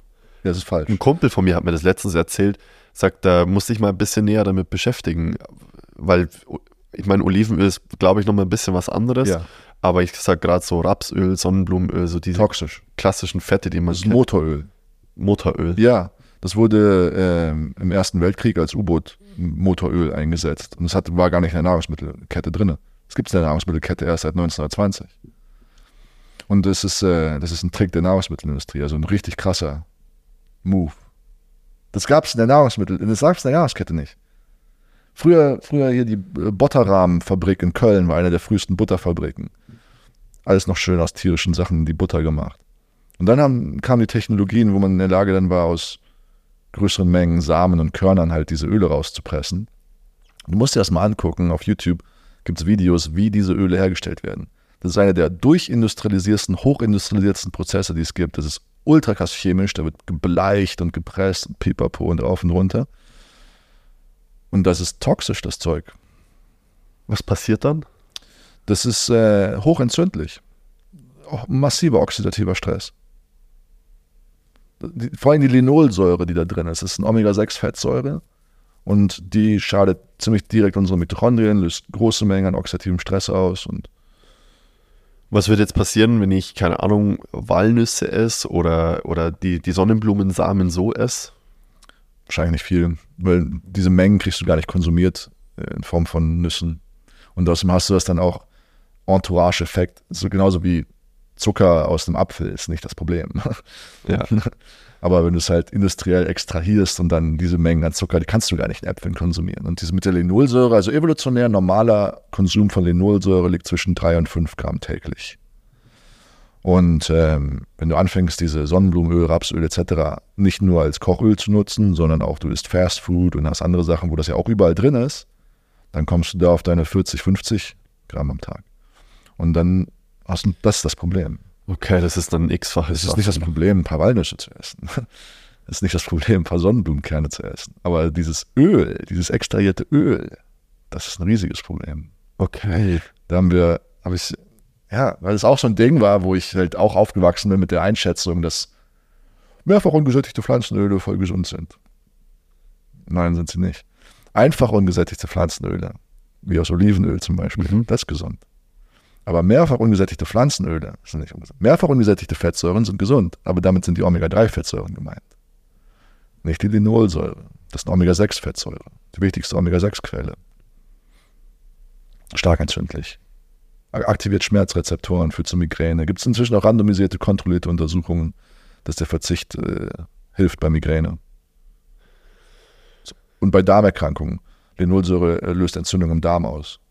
Chronisch entzündliche Darmerkrankungen sollten es auf jeden Fall ganz schnell streichen. Und es ist im Endeffekt so klar.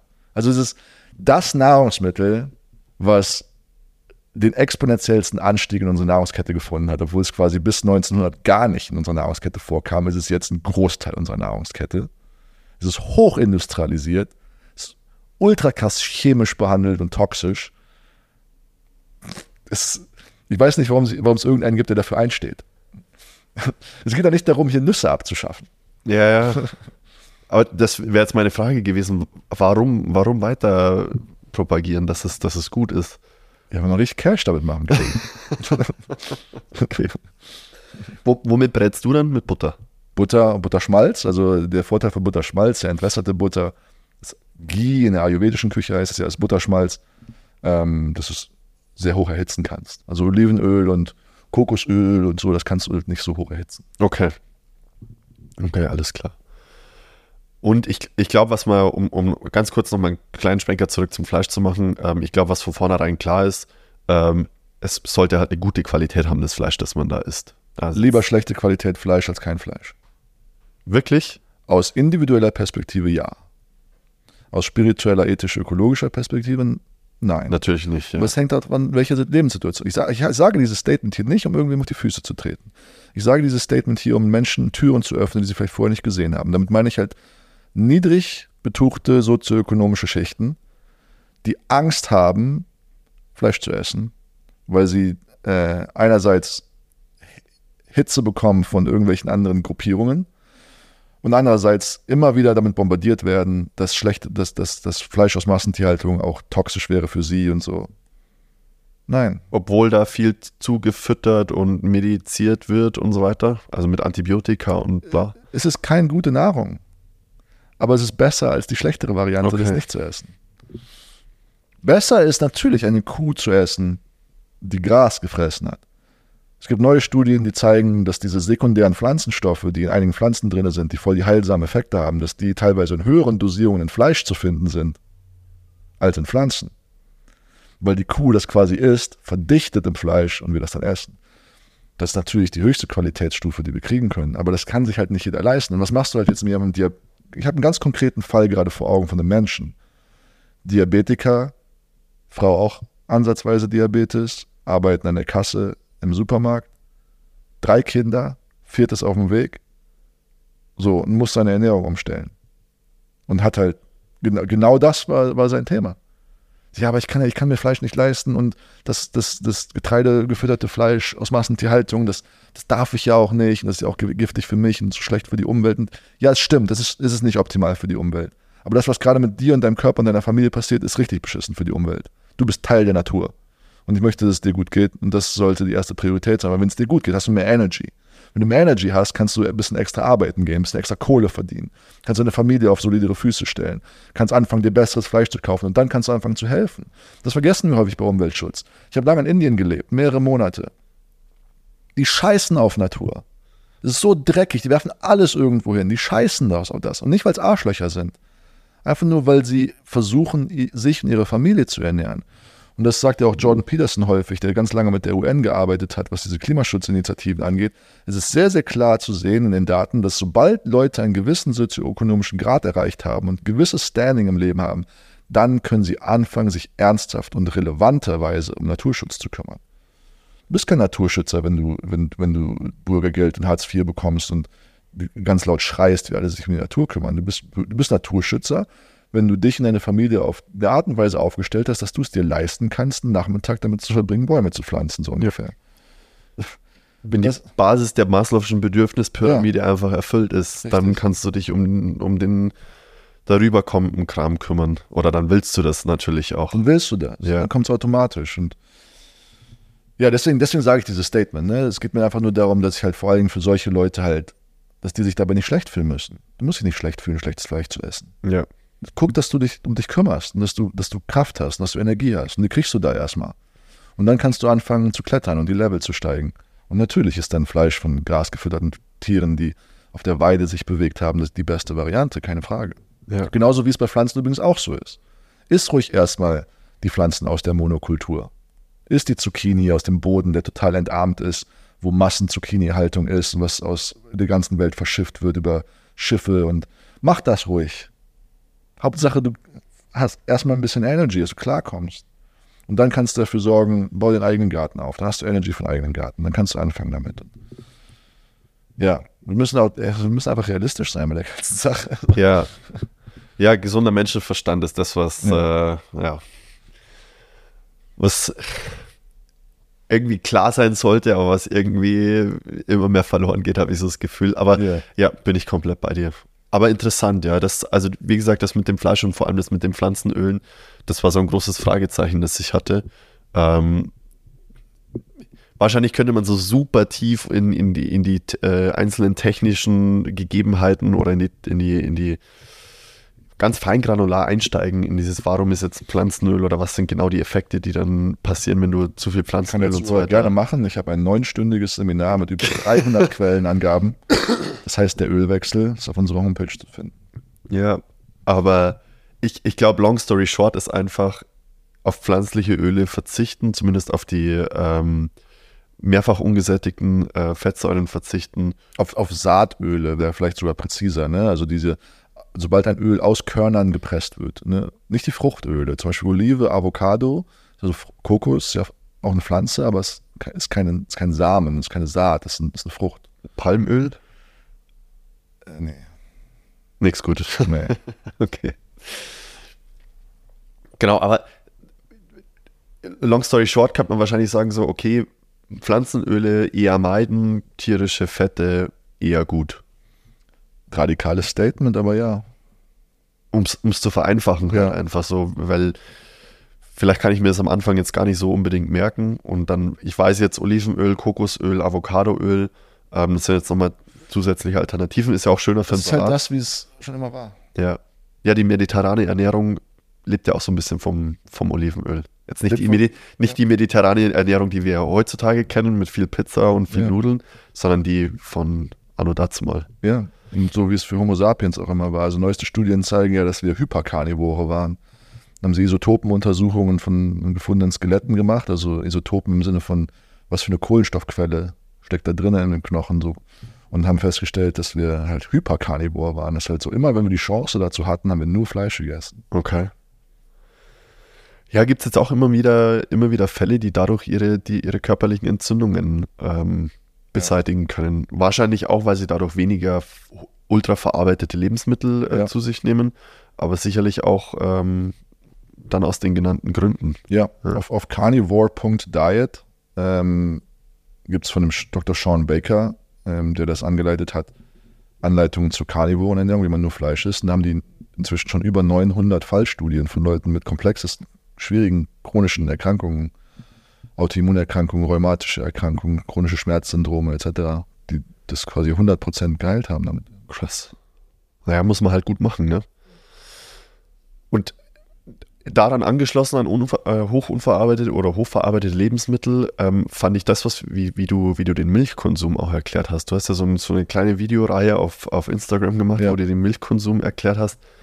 Fand ich auch total interessant. Also dann zu sagen, ja, natürlich ist die Milch nicht gut, wenn du, wenn du sie ultra hoch erhitzt, dann auch noch homogenisierst und einfach die komplette Verarbeitungsschiene da einmal durchballerst, ähm, Ja. sodass alles einmal tot gemacht wird Ja. Ähm, und dann wieder irgendwie versucht wird, was zu ergänzen auf künstliche Art und Weise, Ja. dann trinkst du das. Ja. Das ist ja nicht das, wie, wie, wie Leute vor das ist gar nicht so lange her, vielleicht vor 30 Jahren noch Milch getrunken haben. Total. Ja, wie kann es sein, dass Milch äh, mit Krebs und Entzündung assoziiert ist in der westlichen Wissenschaft, während die Maasai den ganzen Tag Milch trinken, aber keinen Krebs und keine Entzündung haben?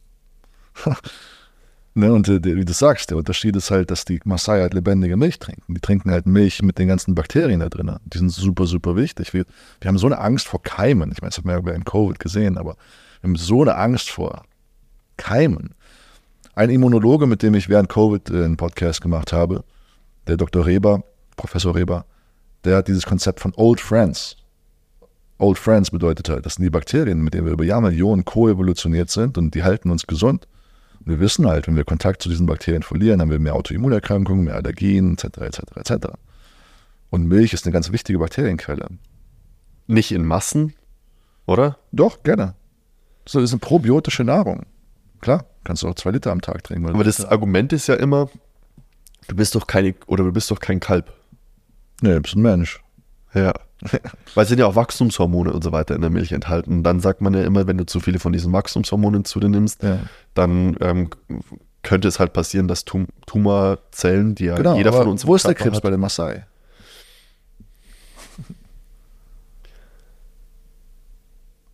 aber Ich, ich verstehe die Argumentation, ich kenne die, ich kenne, ich kenne auch die Wissenschaft dahinter, aber es ist halt, wir müssen halt realisieren, dass diese Wissenschaft mit toter Milch gemacht wurde.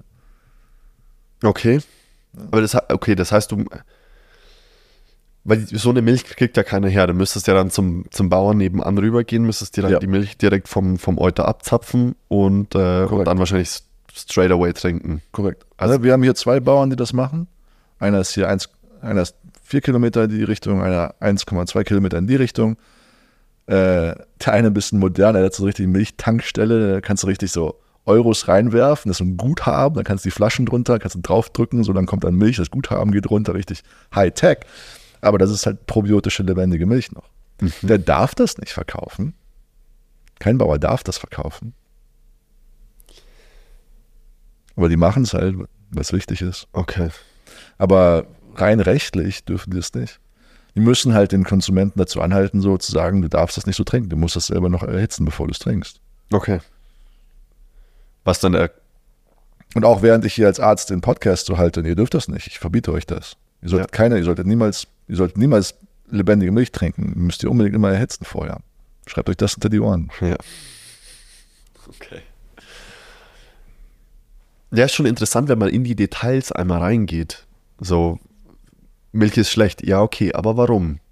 Und dann versucht zu erörtern, wo es denn überhaupt herkommt. Und dann das Gegenargument kommt, nee, Milch ist gut, weil. Aber nur die Milch.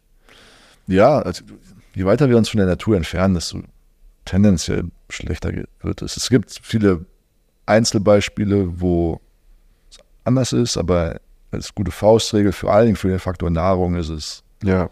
je naturnäher, desto besser.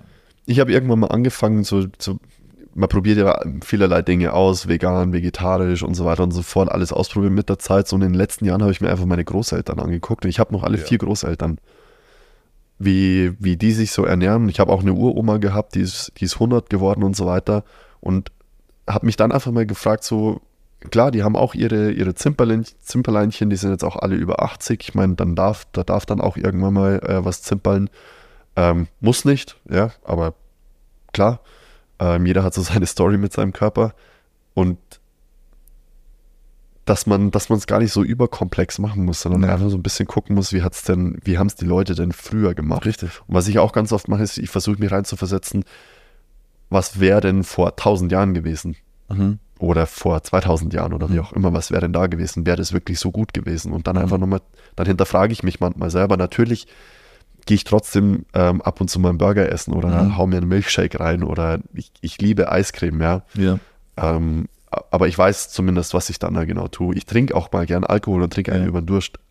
Auch absolut, ja, aber ich weiß genau, was ich da tue und versuche dann, dem auch wieder entgegenzuwirken, indem ich dann, wenn ich Alkohol getrunken habe, weiß ich ganz genau, ist nicht gut für meinen Magen, nicht gut für meinen Darm, versuche dann da wieder irgendwie mehr Bakterien reinzubringen, damit das Ding wieder läuft. Ja. Ja, also ich finde es geil, sowas zu verstehen, weil dann ist es auch nicht so schlimm, wenn man mal was, was Beschissenes für seinen Körper macht. Ja. Ja, und das halt voll einfach als, als wichtiges Werkzeug zu sehen. Ja. Und das muss man gar nicht emotionalisieren, muss man gar nicht dogmatisieren, sondern es ist einfach ein Werkzeug, was uns hilft, in unserem Leben zu navigieren auf die Art und Weise, wie wir es irgendwie schön und cool finden. Ja. Das kann jeder für sich so zusammenstellen. Also ich habe, ich, hab, ich glaube auch eine Zeit lang, wo ich mich bei Ernährungsphilosophien so ein bisschen aufgeregt habe, aber je mehr ich selber auch darüber verstehe und auch Ich habe manchmal auch, ich habe manchmal auch so das Gefühl, dass es sein könnte, dass du, also nehmen wir mal an, du, du hast eine Ernährungsweise, die aus einer Mischung aus äh, Fleisch, Kohlenhydrate und Gemüse besteht und du hast immer das perfekte Level an, an Makro- und Mikronährstoffen enthalten in dieser Ernährung. Da frage ich mich manchmal, ob das überhaupt auch gut wäre für den Körper, weißt du, ich meine, oder ob der Körper dann nicht so wie das, wo, wo du mit Autophagie angefangen hast, ob es dann nicht geiler wäre zu sagen, okay, jetzt haben wir einen Peak an Fleisch Ja. und dann haben wir mal wieder eine Zeit lang gar kein Fleisch. Ja, und dann haben wir jeden wieder Fall. einen Peak. Ja. Weil das Leben läuft ja auch in, in, in Phasen und in, in, in einer ge- gewissen Frequenz und in Wellen und in Hochs und in Tiefs ab. Richtig. Und ich glaube, dass man das vielleicht auch so ein bisschen auf die Ernährung übertragen kann, dass man sagt, okay, jetzt haben wir mal eine rein pflanzenbasierte Ernährung und jetzt kommt dann wieder die rein fleischbasierte Ernährung. Weißt du, ich meine, das Total, so total, total, total. Total. Man kann da total reduktionistisch dran gehen. Justus von Liebig war einer der ersten Ernährungswissenschaftler oder Ernährungslebensmitteltechniker. Der hat dann äh, händeringend versucht, einen Muttermilchersatz irgendwie herzustellen. Äh, Ist dann auch so, okay, welche Makronährstoffe haben wir, welche Mikronährstoffe? Und ist halt dran gescheitert. Hat keinen vernünftigen. Wir haben bis heute keinen vernünftigen Muttermilchersatz. Wir haben bis heute, Okay. wir haben bis heute nichts, was ein Kind so ernähren kann wie Muttermilch. Und mit all der Technologie, all dem Know-how, was, was es bisher gibt, gibt es keinen Muttermilchersatz der das Kind so gut ernährt wie Muttermilch. Ja, da, da, was ich damit sagen will, es gibt so viele Sachen, von denen wir einfach noch nicht wissen, dass wir sie nicht wissen.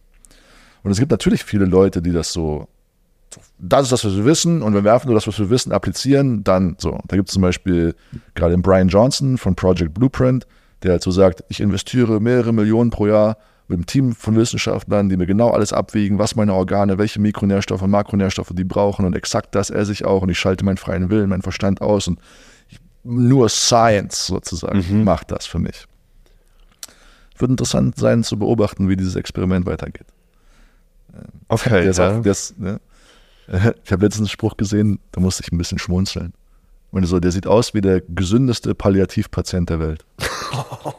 weil er halt so bleich ist auch, weil er halt auch wegen, wegen Science und so nicht so viel an die Sonne geht und so, also halt auch weirde Sachen. Aber es ist halt, wenn du die aktuelle Wissenschaft einfach zu ernst nimmst oder zu wenig verstehst, dass es einfach mehr gibt von dem, was wir nicht wissen, und dann alle deine Karten darauf setzt, auf den kleinen Teil, den wir wissen, tja, ich glaube, das ist, also ich, ich halte das nicht für clever. ja.